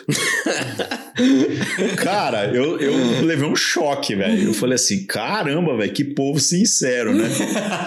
e beleza. Anos depois eu descobri que isso foi um elogio, cara. Isso é uma É, gíria pra legal pra caramba. Eu falei, velho, escroto lá em Minas Gerais é outra coisa, velho. Muito pai. É, é os É, testículos, mano. No- no- Exatamente. E, e escroto é o nome técnico pra testículo, né? E eu fico sem graça de falar escroto. É melhor você falar saco, né? Uma coisa. Porque Parece escroto menos, né? pior. do- Parece menos, né? Mas pra você ver como é, o uso das palavras tem que considerar muito o contexto, né? Então a desgraça, esse é que é o detalhe. Cara, eu vi uma vez um, um pastor que foi visitar uma senhora muito católica no leito de morte. E a família, que era evangélica, e a senhora católica, né? E queria que fosse lá pro pastor orar pra mulher. Era orar pra ela morrer mesmo, porque ela já tava encomendada ali, né? Ligou morfina em bomba, né? É, quase isso. Mas aí, cara, é, você acha que a mulher queria receber o pastor, cara? De jeito nenhum. Aí eu vi esse cara é, fazer uma coisa genial, genial, velho. Ele chegou, ele falou assim: Dona Fulana, eu vim aqui pra rezar pela senhora. E o protestante não fala rezar, ele fala orar, né? Aí ela, você veio rezar por mim? Pode entrar, meu filho. E ele foi lá e fez uma oração do jeito dele. E a senhora achou muito bom. E no dia seguinte ela morreu, velho. E todo mundo ficou muito satisfeito da história. Mas a hora que eu vi aquilo, ela foi curada, velho. Foi curada definitivamente, entendeu? Curada. Resolveu todos os problemas. Não vai pegar Covid esse sim. Você vê como é que as coisas é, funcionam. resolveu todos os problemas. Todos os é. problemas dela. Todos os problemas. É. Então, já entrando então para a parte mais dinâmica da coisa, né? São perguntas mais rápidas, a resposta não precisa ser rápida. e a primeira pergunta que eu queria fazer é se você tem alguma história dessa questão de contato com comunidades diversas, de pessoas engraçadas, etc. Alguma história que te marcou mais por ser uma história meio, sei lá, exótica, esdrúxula? Ah, cara, tem muito muitas, tem muitas. muitas. O lance do viajar durante muito tempo, de ir para lugares, porque é, é, ministérios como esse que a gente trabalha aqui, cara, tem no Brasil inteiro. Só que é o que eu falei, a mídia não tá nesse tipo de coisa. A mídia tá naquilo que é o mais convencional. Tanto que às vezes o cara fala assim: não, velho, que eu tô desanimado, que eu acho que a igreja. Eu falo, velho, cola comigo, velho. Eu fazia isso demais. Às vezes eu tinha grana pra ir pregar numa conferência. Eu fiz isso em 2019 pela última vez, acho que foi a última grande viagem que eu fiz. Eu ia pra uma conferência debaixo de um viaduto em Recife, cara. Em Recife foi em Recife debaixo de um viaduto. Pensa num viaduto que cabia umas mil pessoas sentadas, cara, em cadeira. O chão é de terra, mas uma igreja, cara, que se reúne nesse lugar. Não paga aluguel, velho. Hum. Só que é favela. Debaixo do viaduto é a desgraceira da desgraceira. Eu voltei tomando ivermectina, velho. Porque, mas não era por causa de Covid, porque ainda não tinha. É porque as condições sanitárias lá, velho, eu, eu fiquei com medo da água que eu bebi. Sem brincadeira. O tanto que o negócio lá foi complicado. Aí eu tenho a grana para fazer uma viagem dessa de avião. É o óbvio. Aí eu peguei e falei: quer saber? Vou alugar um carro. E chamei dois amigos. Velho, vamos. Aí um desses amigos aqui da igreja, a mulher dele já empinou a carroça, né? Falou: pô, vocês vão ficar 10 dias fora e eu tenho que segurar a bronca aqui. Aí minha mulher, velho, minha mulher, eu falei pra minha mulher assim, né? Porque como é que eu falo pra minha mulher que eu vou viajar 10 dias assim, né? Falei, ó, vou viajar. Podia fazer viagem em 3 dias, mas vou fazer em 10. Aí eu falei, eu tô precisando viajar. Aí minha mulher virou e falou assim: tá precisando mesmo. ela sabe que é limpeza pra mente. Aí ela entendeu o viajar, porque viajar eu viajo sempre, mas viajar desse jeito. Ela falou: não, tá precisando mesmo. Vai que te faz bem. Aí a minha mulher foi conversar com a esposa desse cara e falou assim: ó, investe na vida do teu marido, deixa ele viajar com meu marido, que você vai ver a parada. Aí nós fomos de carro daqui até Recife, velho. E depois nós ainda fomos para João Pessoa, já tava lá mesmo, né? Mais 200 e poucos quilômetros. Eu liguei para um amigo meu no interior da Bahia, que era mais ou menos no meio do caminho. Falei: ô, velho, você não arruma um lugar para nós dormir, não? Ele, mas onde você vai? Eu falei, eu tô passando e eu tô indo para Recife. Ele, não posso ir junto, não? Eu falei, pode, velho. Cheguei lá, cara, a mulher dele falando assim, ô Ari, obrigado por você ter convidado o meu marido. Eu falei, é, não é bem essa a história, não.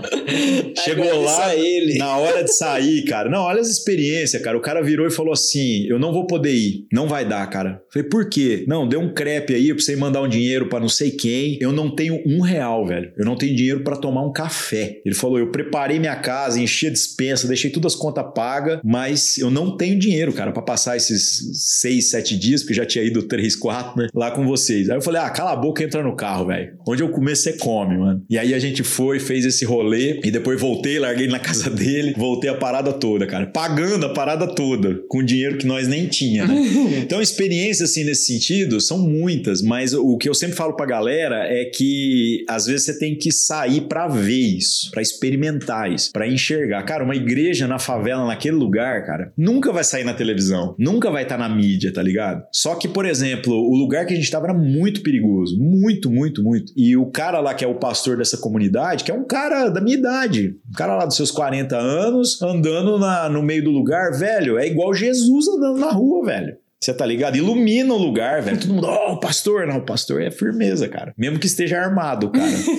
é coisa de doido, velho. A gente se tornou intocável ali porque a gente tava junto com o cara. Mas por quê? Porque ele é o cara que cuida das pessoas. Ele prega um evangelho que não é só palavra, não é só discurso, né? Então, assim, a gente tem N experiências nesse sentido, né, cara? Engraçadas muitas delas, sem sombra de dúvida, né? Agora, esse desse amigo meu é pastor também, esse cara que eu peguei no interior da Bahia, né? N histórias Dormi na rua, cara. Eu já dormi na rua em São Paulo, velho. Eu quase bati no morador de rua para roubar o cobertor dele, cara. o dia Não, que você mas... passar frio, você vai entender do que, que eu tô falando, velho. Você invejar o morador de rua, velho. Eu me cobrindo com um saco de pão. Nossa, credo. Eu quase morri de frio, cara. Por que, que você arrumou isso? Como que foi isso? É porque isso foi em 2001. E a gente não tinha dinheiro para pegar táxi, não existia Uber. E eu não, eu não tinha para onde ir, cara. Eu não tinha. Eu fui num show junto com alguns amigos meus e nós perdemos o metrô. Coisa mais boba do mundo. Alternativa: esperar até dar 4 horas da manhã, a hora que o metrô volta Nossa, a correr. Nossa, cara, que coisa horrível, né? e o medo de apanhar numa estação assim Mas de eu skinhead, pé, cara? Véio. Não tem como, velho. São Paulo, o lugar que a gente tava era reduto de skinhead, cara. Se os caras pegassem nós, era morte. Isso não é exceção, isso é regra lá. A gente sabia onde a gente tava, cara. Qual que é a solução? Acha uns caras dormindo, deita lá e fica quieto, velho. é, o boto que eles devem ter feito essa conta na hora, velho. Não, e a gente era 20 caras, velho. As, as máquinas eram de filme. Nós temos uma foto, velho, de 20 caras deitado. Já tinha mais uns lá mesmo dormindo, velho. Show de quem? Show do Mortification, uma banda cristã de death metal, cara. Era uma das bandas que, quando eu fui pra igreja, um cara mostrou para mim vinil e quebrou as minhas pernas, cara. O cara que eu falei que me evangelizou na escola ainda, né? Porque eu, eu curtia metal. Aí de repente o cara trouxe um vinil de uma banda de metal que as letras eram cristãs. Eu falei, cara, e detalhe, a banda respeitadíssima na cena não cristã também, cara. Aí em 2001, é, um pessoal de São Paulo, que são amigos nossos também, trouxe a banda para São Paulo, cara. Eu falei, velho, eu tenho que ir. Aí nós somos de ônibus. Mas é brasileira? A banda é australiana. Australiana. A banda não existe mais, né? Mas a banda. Não, cara, pra mim foi um sonho, velho. E já entrando nisso aí, o que, que você curte ouvir que não seja cristão nem metal? Velho, cristão eu não escuto muita coisa, não, pra ser muito honesto, viu? Porque, cara, as coisas de produção mais nova, eu acho tudo uma porcaria. E as questões que a gente tem de relação com a igreja, na nossa comunidade a gente leva muito a sério a questão de não cantar coisa contraditória com o que a gente crê. Então a gente. Não é assim um rigor também, né? Tem que ter um pouco de licença poética, né? Mas a, as músicas que a gente já canta juntos, que tem no louvor e tudo mais, já são músicas geralmente mais antigas, né? Agora, cara, eu escuto muita música pop, cara. Muita. Eu escuto muita música dos anos 80, mas muita música pop, que que inclusive contemporânea. 80? Tudo. Hard rock é minha praia, mais do que heavy metal. Pô, eu já fui na igreja de Pastor Eovaldo e tocou o Rapa no louvor. O Rapa. É, essas coisas de cultura.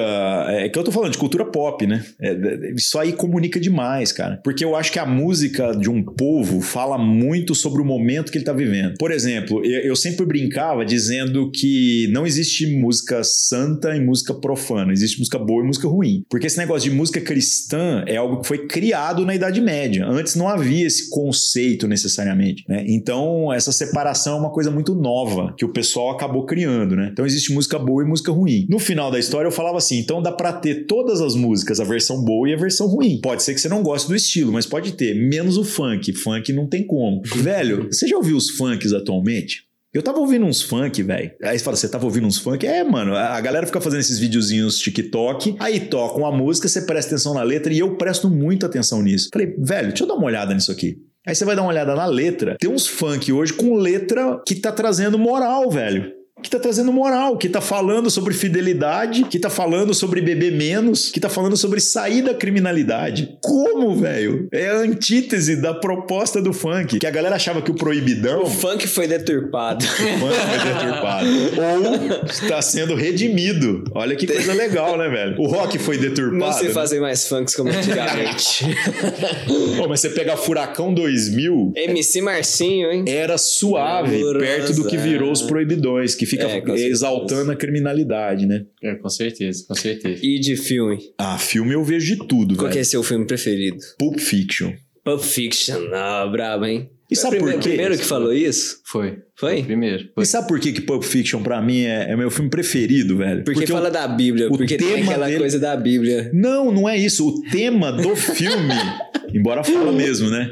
O tema do filme é redenção, cara. Ó, a história é de dois caras que vão cobrar a dívida. Um deles fala, é... foi um milagre. É, o outro fala, foi coincidência. Que aí ele cita a Bíblia. Como o filme termina? Com um depois que passa aquilo lá, dizendo vou abandonar essa vida, e o outro leva um tiro sentado no vaso sanitário, velho. É. Eu olhei e falei assim, velho, isso é uma pregação, cara. Isso é uma pregação. Outro filme que eu falaria é Clube da Luta. Clube da Luta é o meu preferido. Eu falo que Clube da Luta, velho, é uma figura contemporânea, é uma parábola da igreja. Os caras se juntam, se cobre de porrada até o nocaute. No final, eles se abraçam e falam assim: até semana que vem. velho, isso é igreja, velho. É isso que a gente faz, cara. Só que a gente bate uns nos outros com a Bíblia. e se alguém não lutou, velho, se alguém voltou inteiro pra casa, tá fazendo errado, viu? Que eu não volto. Você. que mais? Putz, Se você fosse resumir. Tinha duas perguntas parecidas que eu ia fazer, mas seu objetivo último de vida, assim, em poucas palavras. A última coisa, acima de tudo, assim, o, a coisa mais alta que você almejaria. Não mais alta que eu falo, não no sentido físico, assim, de, sei lá, de ser presidente do Brasil, mas no sentido. Satisfação pessoal. Não satisfação pessoal, no sentido de é, princípio. Qual que é o seu princípio maior que te ganha em tudo na vida? Cara, eu queria só ser lembrado por ser coerente, velho. Porque errar, a gente erra. Você pega pega o testemunho, por exemplo, de um cara igual Davi na Bíblia. Hoje eu tava falando isso com meu filho de 10 anos. Falei, filho, olha só Davi, o homem segundo o coração de Deus, né? Pegou a mulher do soldado, mandou matar o soldado, ainda botar na linha de frente para ele morrer. Mentiroso. Falei, o que, que você acha, filho? Falou, não, mas esse cara era ruim, né? Falei, mas a é, Bíblia Davi fala que... tem uma grande, é bem famoso, né? Aí eu falei, então por que que ele é o homem segundo o coração de Deus? Porque mesmo quando ele foi pego, aí eu contei a história do profeta Natan, que chegou lá na frente dele. Oh, o cara chega na frente do rei, velho. Que missão ingrata, né? Deus mandou ele lá e mandar um recado pro rei. E o recado é assim: um cara tinha uma ovelha. E era a única coisa que ele tinha de valor. Alguém veio e tomou da ovelha dele. Aí o rei levanta e fala assim: esse cara tem que morrer. Aí o profeta fala: agora vem a parte ruim. Esse cara é você. É. O que, que o rei fez, velho? Se joga no chão, reconhece o pecado, se arrepende. Ele deixou escrever isso no livro, velho. Ele era rei, se ele quisesse, ele tinha censurado essa história. Então é isso. O que eu acho que na minha vida, assim, é um anseio, mais do que legado, porque legado, gente, o nome da gente. Pff, esse negócio de escrever meu nome na história, que bobagem. Eu preferia que esquecesse meu nome, porque aí também esquece as coisas ruins, né? é, mas pelo menos falasse de coerência. E isso me preocupa, talvez por eu ter filho, né? Porque eu acho que os, os nossos filhos não escutam nada do que a gente fala, mas olha muito o que a gente faz, né? Tanto que não tem uma fase, acho que na adolescência de todos nós, que a gente se torna muito crítico com os nossos pais. E depois o tempo vai passando, você fala assim, pô, velho, meu pai tinha razão. Tem, né? não tem? tá até hoje, né? Eu gosto daquela, aquele meme que tá rolando que fala assim: é, eu devia ter ouvido aquele conselho do meu pai. Aí o cara fala, qual conselho? Ele fala, não sei, eu não ouvi. eu pensei que ia ser compre bitcoins. não, mas é genial. O cara fala assim: não, meu pai foi o cara. Não, e no final não é isso que fica. Você fala assim: não, meu pai foi o cara. Foi. Vamos fazer a biografia. Gente, todo mundo, é tudo é, tá todo mundo cagado, gente. É. Mas eu espero que coerência é. seja. A piscina está cheia de ratos. É, é. seja o que sobra. Eu, eu gosto da. Já falei isso antes do podcast, mas se o filho da puta voasse, não dava pra ver o céu. essa foi boa, viu? Pena que eu sou crente, não dá pra usar essa no cu. Eu falo filho da mãe. Ou eu falo filho da mãe pro meu filho, falo, ai, filha da mãe, meu filho. Ô, oh, pai. Eu falei, meu filho filho da mãe, não é palavrão, pô. Você é filho de quem? Se não fosse pastor, seria? Cara, eu não sei, velho.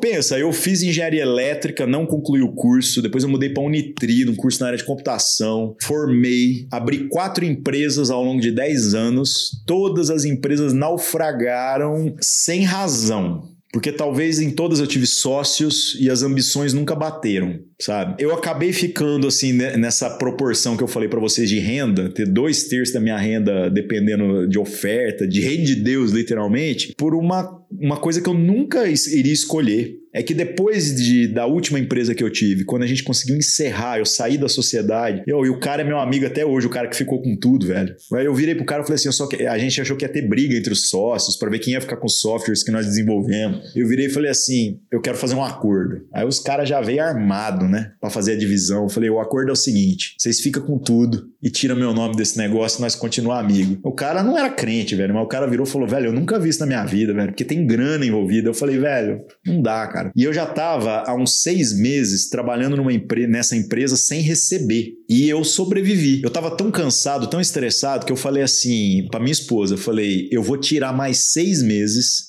descansando, trabalhando meio período só com as coisas que eu já tinha que segurava as contas básicas. Falei, eu vou chegar em casa, eu vou dormir, que eu tô quase em depressão aqui por causa dessa última experiência com a empresa. Ela, então tá bom. Eu não fiquei uma semana dormindo, porque a gente descansa rápido. É. Aí eu comecei a pegar essas demandas de gente que é igual isso. O cara fala, pô, cara, tem como você vir aqui para Rondônia e passar 15 dias aqui ajudando a gente? Tem. E eu comecei a ir, e foi. E eu nunca mais parei. Né? Então eu tentei ser um tanto de coisa. Eu tentei ser engenheiro, tentei ser um tanto de coisa. Meu filho fala que ele acha engraçado, que ele falou que eu, eu tenho um monte de profissão. Né? Eu me arrisco como pedreiro. Já trabalhei como editor de vídeo, de comerciais para TV, cara, no final dos anos 90. Bravo. Por isso que eu sei editar vídeo, por hum, isso que eu sei fazer as coisas. tinha que cortar.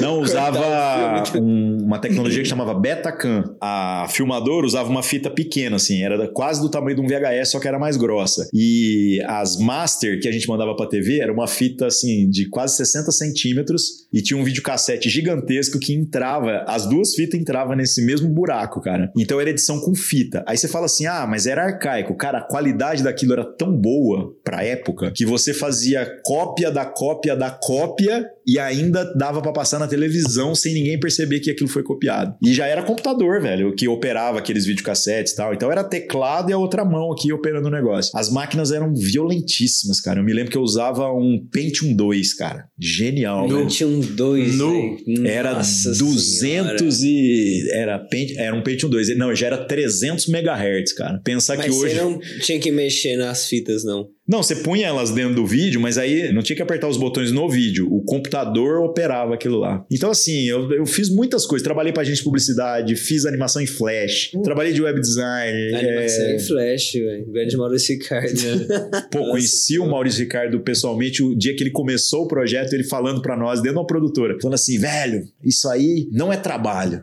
Isso para mim é o lugar onde eu vou lá e eu faço para me divertir. Virou o trabalho do cara, mano. É genial, é, né? É. Então eu fiz muitas coisas, gosto ainda de aprender muitas outras coisas, mas não sei, cara. Eu faria qualquer coisa. Eu faria qualquer coisa. Eu gosto de trabalho braçal, isso eu já descobri, viu? Entendi. Gostei, gostei. Um livro não vale a Bíblia. Cara, um livro que eu recomendo para as pessoas, assim, para quem gosta de música e para quem quer um choque da questão dos elementos de fé, embora não é um livro de fé, mas é que tem exemplos ali que me quebraram as pernas. A biografia oficial do Johnny Cash. Né? Oh, brabo, hein? O cara que o cara que ajudou ele a escrever chama, acho que Patrick Care. Você acha ela para comprar na internet? Johnny Cash era religioso. O Johnny Cash não é que ele era religioso, ele... velho. Ele era um cara que veio de um contexto cristão, entre aspas, mas ele, ele faz o Elvis e aquela turma das, dos primórdios do rock and roll parecer uma freira, porque ele foi muito rock and roll. Não é à toa que ele foi o primeiro a entrar no Hall da Fama do rock and roll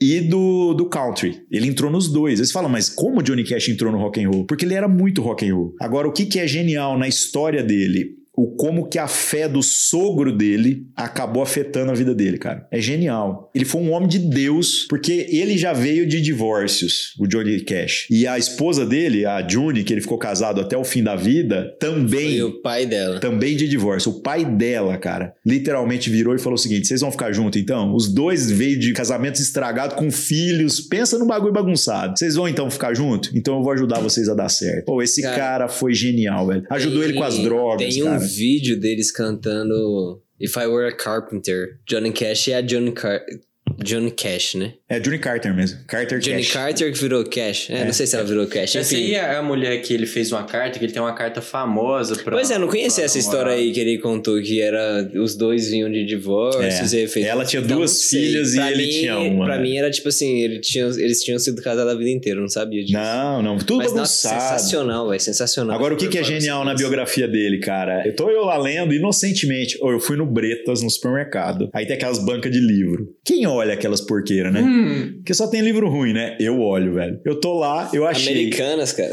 É, eu achei essa biografia do Johnny Cash e tava por 10 reais. Vai comprar, você vai ver quanto custa. É 40 ou 50 pau, cara. Eu peguei esse negócio e fui ler inocentemente, cara. Eu tô lá folheando, folheando, folheando. De repente, no meio do negócio, tem uma foto do Johnny Cash com o Billy Graham que foi o maior evangelista do século XX, cara. Foi uma coisa genial. O cara que mais falou de Cristo no mundo, sem sombra de dúvidas. Falei, cara, o Billy Graham, cara. Aí eu fui lendo. Aí ele conta como que ele conheceu o Billy Graham. Imagina o Billy Graham, nos anos 70, liga para ele, velho. Ele atende o telefone e fala assim: pô, senhor Johnny, não sei se você já ouviu falar de mim, meu nome é Billy Graham. Aí ele, pô, como não, cara? O cara fazendo aquelas cruzadas evangelísticas, aquelas paradas todas, né? Falou, então, eu queria marcar de tomar um café com você. Olha que mundo, velho. E ele contando isso, né? O Johnny Cash contando. Aí ele fala que as famílias se aproximaram tanto que ele tinha um rancho na Jamaica, eles iam com as famílias para passar Natal junto. Teve livro do Billy Graham escrito na casa do, do Johnny Cash. Agora, o que eu achei mais genial, cara, o Johnny Cash, num dos momentos, ele participou de várias cruzadas, indo lá cantar também, né? Mas numa dessas loucuras dele, ele vira um dia pro Billy Graham e fala assim: Billy Graham, você acha que eu deveria gravar gospel? E o Billy Graham virou e falou assim: não grava. ele falou: Deus fala através da música que você já faz, cara. Aí ele falou isso nos anos 70, cara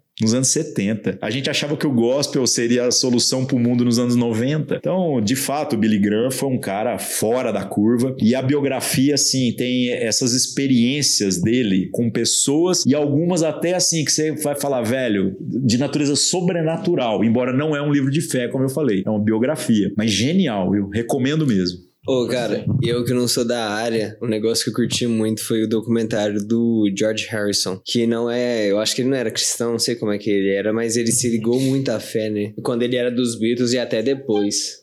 Aí. I wanna see you, oh God, I wanna see. Como é que é a música lá que você escreveu? I really wanna see you. My Sweet Lord. É, é mas Sweet Lord. Gosto demais também. O Bob Dylan, ele também teve essa virada, né? O Bob Dylan, ele teve uma virada gospel aí depois de, tipo, andar em trailer aí surtado e tal. O Bob Dylan, que a Rolling Stone elegeu como o segundo músico mais importante da história. Eu gosto mais de Bob E quem Dylan, que é o primeiro? Véio. Beatles, velho. Beatles. Beatles, é, não tem como, né, mano? Beatles mudou demais a cena. Mas Bob Dylan teve essa virada também, essa virada gospel aí. Ele gravou assim. alguns discos, mas ele, ele até hoje fala sobre isso. Ele teve decepções com a igreja. Ah. Essa foi a questão. É a história, né? É. Mas... Agora mesmo é o Justin Bieber fazendo isso, porque o Justin Bieber tá tendo a virada gospel também, não sei se é frago essa.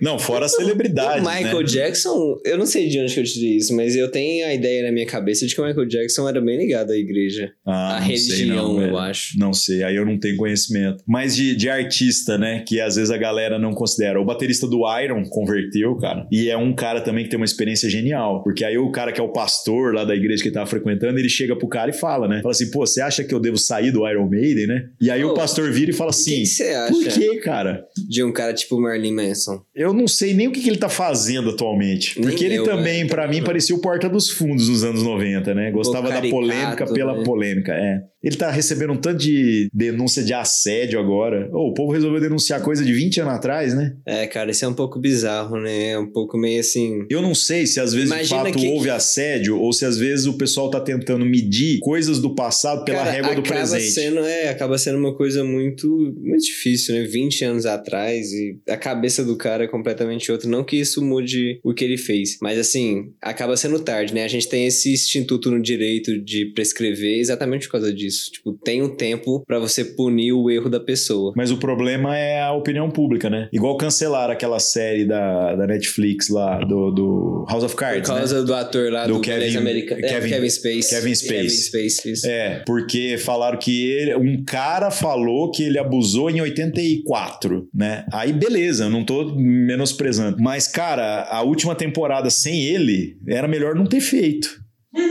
Porque ele era o cara da série, velho. Podia ter é. terminado a série, depois manda ele embora, né? É. Então virou uma, uma coisa assim, meio esdrúxula. É, a, gente, né? a, gente, até comentou isso num, num podcast que a gente fez com um cara que era ator sobre vocês assistiram aquela The Ranch? Esses também? erros entrarem Não. na parte profissional. Série genial, cara, da Netflix. O Mari da Demi Moore lá, vem. Que era é. do Dead Seventh Show. É, esse nega aí. É. Ashton Kutcher. Ashton Kutcher, exato. Ashton Kutcher. Genial. Aí na série tem o irmão dele, que era o, um dos caras do Dead Seventh Show. Era o, o maconheiro doidão lá, o mais doidão que não fazia nada. Era o Hyde, que fumava maconha igual um doido no Dead Seventh Show. É o irmão dele nessa série, essa agora da Netflix. Aí, mesma coisa. Levantaram uma denúncia, ele foi inocentado, a Netflix mandou ele embora, velho. Matou ele na série. É difícil isso daí, né? A gente, é, a gente com o Nico estava falando, a gente discutiu exatamente esse ponto com a, um convidado nosso, que é amigo nosso, que é ator, se, inclusive o próprio exemplo do Kevin Space em relação a isso, se anula a questão ética, anula os feitos da pessoa como artista. E, Eu tava pensando o seguinte: você imagina que quando saiu os 12 apóstolos de Jesus, e Jesus deu autoridade para curar, expulsar demônio, pregar o evangelho, essas paradas tudo, né? Imagina quem ouviu a mensagem de Judas Iscariotes, velho. Se depois que Judas traiu, o cara teve que procurar outro apóstolo para revalidar. que aí você fala o seguinte: a virtude tá na mensagem ou na pessoa? Então eu acho que nesse aspecto, sabe, é, é beleza. A gente não gosta do cara ou há alguma coisa para se punir, pode punir, não tem crise, né? Mas essa cultura do cancelamento tá um pé no saco, né, velho? Ah, cara, tá, discussão tá, da ética sim. retroativa. Ainda bem que as coisas que eu fiz nos anos 90 não tinha internet, né? é, isso aí é um dos pontos que fazem ser tão forte, né? A internet internet. Hoje uma pessoa de 15 anos faz merda como toda pessoa de 15 anos, só que fica registrado. Filmado. Eu mostrei pro, pro meu filho uma fala, era um meme também, uma fala do, desses caras, do aqueles caras da, da, da do transporte alternativo lá que comenta filmes. Ah, choque de cultura. Choque de cultura, que eu acho genial, velho. Os caras são muito bons. Não, aí o cara tem uma frase lá que é genial. Ele fala assim: quando você é jovem, tudo faz sentido, porque você é burro. Aí eu imagina eu explicando isso pro meu filho de o 10 anos. O Renan deve ter falado, né? Isso aí. Eu falando isso pro meu filho de 10 anos. Eu falei, filho, essa frase não tá errada. falei, porque quando a gente junta, a gente fica assim, pô, vamos ali pular naquele negócio? Vamos. Não, aí eu conto as coisas que eu fiz, gente. Meu filho fala assim, meu filho de 10 anos, ele fala, pai, eu não acredito que você fez isso. Eu não acredito. Pô, eu fiz coisas, gente, que não tem condição que não tem condição. Eu tirei foto pagando oh, bundão em lugares tá que eu gravado. seria preso. Não, mas não, a foto não, não existe mais, sabe? Coisas que eu falo assim, gente, como que eu fiz isso, cara? Por que que eu fiz isso, cara? Porque a gente Porque é burro. burro. É. A gente é burro. Amor, que bom, né? Que bom que dá pra você olhar pra trás e falar, no como que eu era burro. Pelo menos dá a sensação de Aprendi, avanço, não né? faço mais. Né? Vai ver próximo carnaval. Pior é ficar burro no final, né? Pois é, imagina eu olhar pra trás e falar, nu, era mais inteligente. Credo. Ou, bora pra... Bom, então a gente... Faz aí. É Márcio, a gente tem uma pergunta que a gente está fazendo para todo convidado. Nós, eu pessoalmente, não é meu jeito bom de fazer ela, mas se você tivesse um podcast, quem você chamaria que fosse que seria acessível? Acessível, que, né, é, velho? Que na verdade é uma pergunta para um convidado indireto para o nosso podcast. Alguém que você acha que caberia nessa conversa, que seria bacana de trocar esse tipo de ideia que a gente trocou aqui agora. Poxa vida, eu precisava pensar, viu? O acessível é a grande crise, né? Aham, é difícil. Tem muita gente legal, cara, mas talvez é, as pessoas podcast não vale, por exemplo. Não, as pessoas que a gente vai pensando já morreram. Olha, preciso pensar, viu? Daqui de Uberlândia ou, ou próximo, né? Complicado mesmo, né? Quando a gente pensa assim, em pessoas que você gostaria de conversar, eu não quero conversar com ninguém, cara. Meu pai tem um rancho no Mato Grosso, minha esposa adora lá. E eu adoro também, mas eu odeio ir lá, porque a viagem é muito ruim, velho. 17 horas de carro. Aí. É longe. É, como minha esposa vai dormindo e eu vou dirigindo, então ela. Pra ela diverte. é de boa. Né? Não, pra mim é de boa se eu for dirigindo. Eu não gosto é se eu não for dirigindo. Se nós for no carro e meu pai for dirigindo, por exemplo. Aí é um inferno para mim, cara. Se for dirigindo, beleza. Aí ela fica assim, não, vamos, vamos em outubro agora, tal, né? Minha mãe acho que vai para lá amanhã, inclusive. Vamos em outubro, né? Eu falei assim, não, vai você. Aí ela, eu falei, leva nosso filho, né? Ela fala, mas o que você vai ficar fazendo? Eu falei, vou ficar em silêncio. Eu falei, pô, não tem ninguém em casa. Ela falou, eu vou se o nosso filho ficar. Eu falei, ah, aí não resolve o problema. o moleque fala mais que a boca, né? Pô, cara, aí você me aperta, viu? Poxa vida. Sabe uma pessoa legal, cara? É minha irmã. Minha irmã é a Vanessa, do MGTV. Trabalha na Globo. Eu só não sei se ela pode vir. Eu não sei se eles deixam. Eu não é, sei, não... porque eles têm um Entendi. tanto de restrição. É o padrão Globo de qualidade, né? Entendi. Achei uma sugestão excelente. É. Mas é que Vanessa. eu falo assim, ela, ela é uma é pessoa... Vanessa o quê? Vanessa Carlos. E é engraçado, que ela é bem conhecida aqui na cidade. O povo não acredita que ela é minha irmã, né? Ela conhece muito da, da na questão da, da história história da cidade e tudo mais, e ela é uma curiosa com relação a isso. E talvez até a gente falando desse negócio de mídia, da, dos tempos que nós estamos vivendo, eu Bacana. gostaria de ouvir a opinião dela sobre uma série de coisas que a gente conversou aqui, viu? Legal, gostei. Ótimo. Agora, se ela topa ou não, nós pergunta para ela, né? Ótimo, excelente.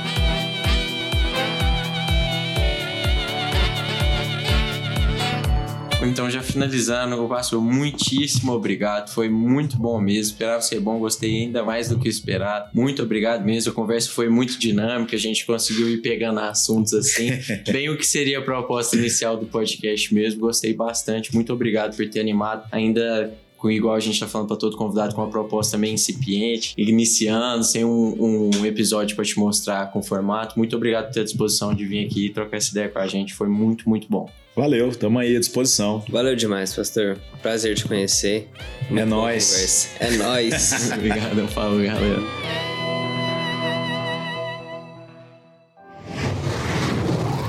Cosmódromo Estúdio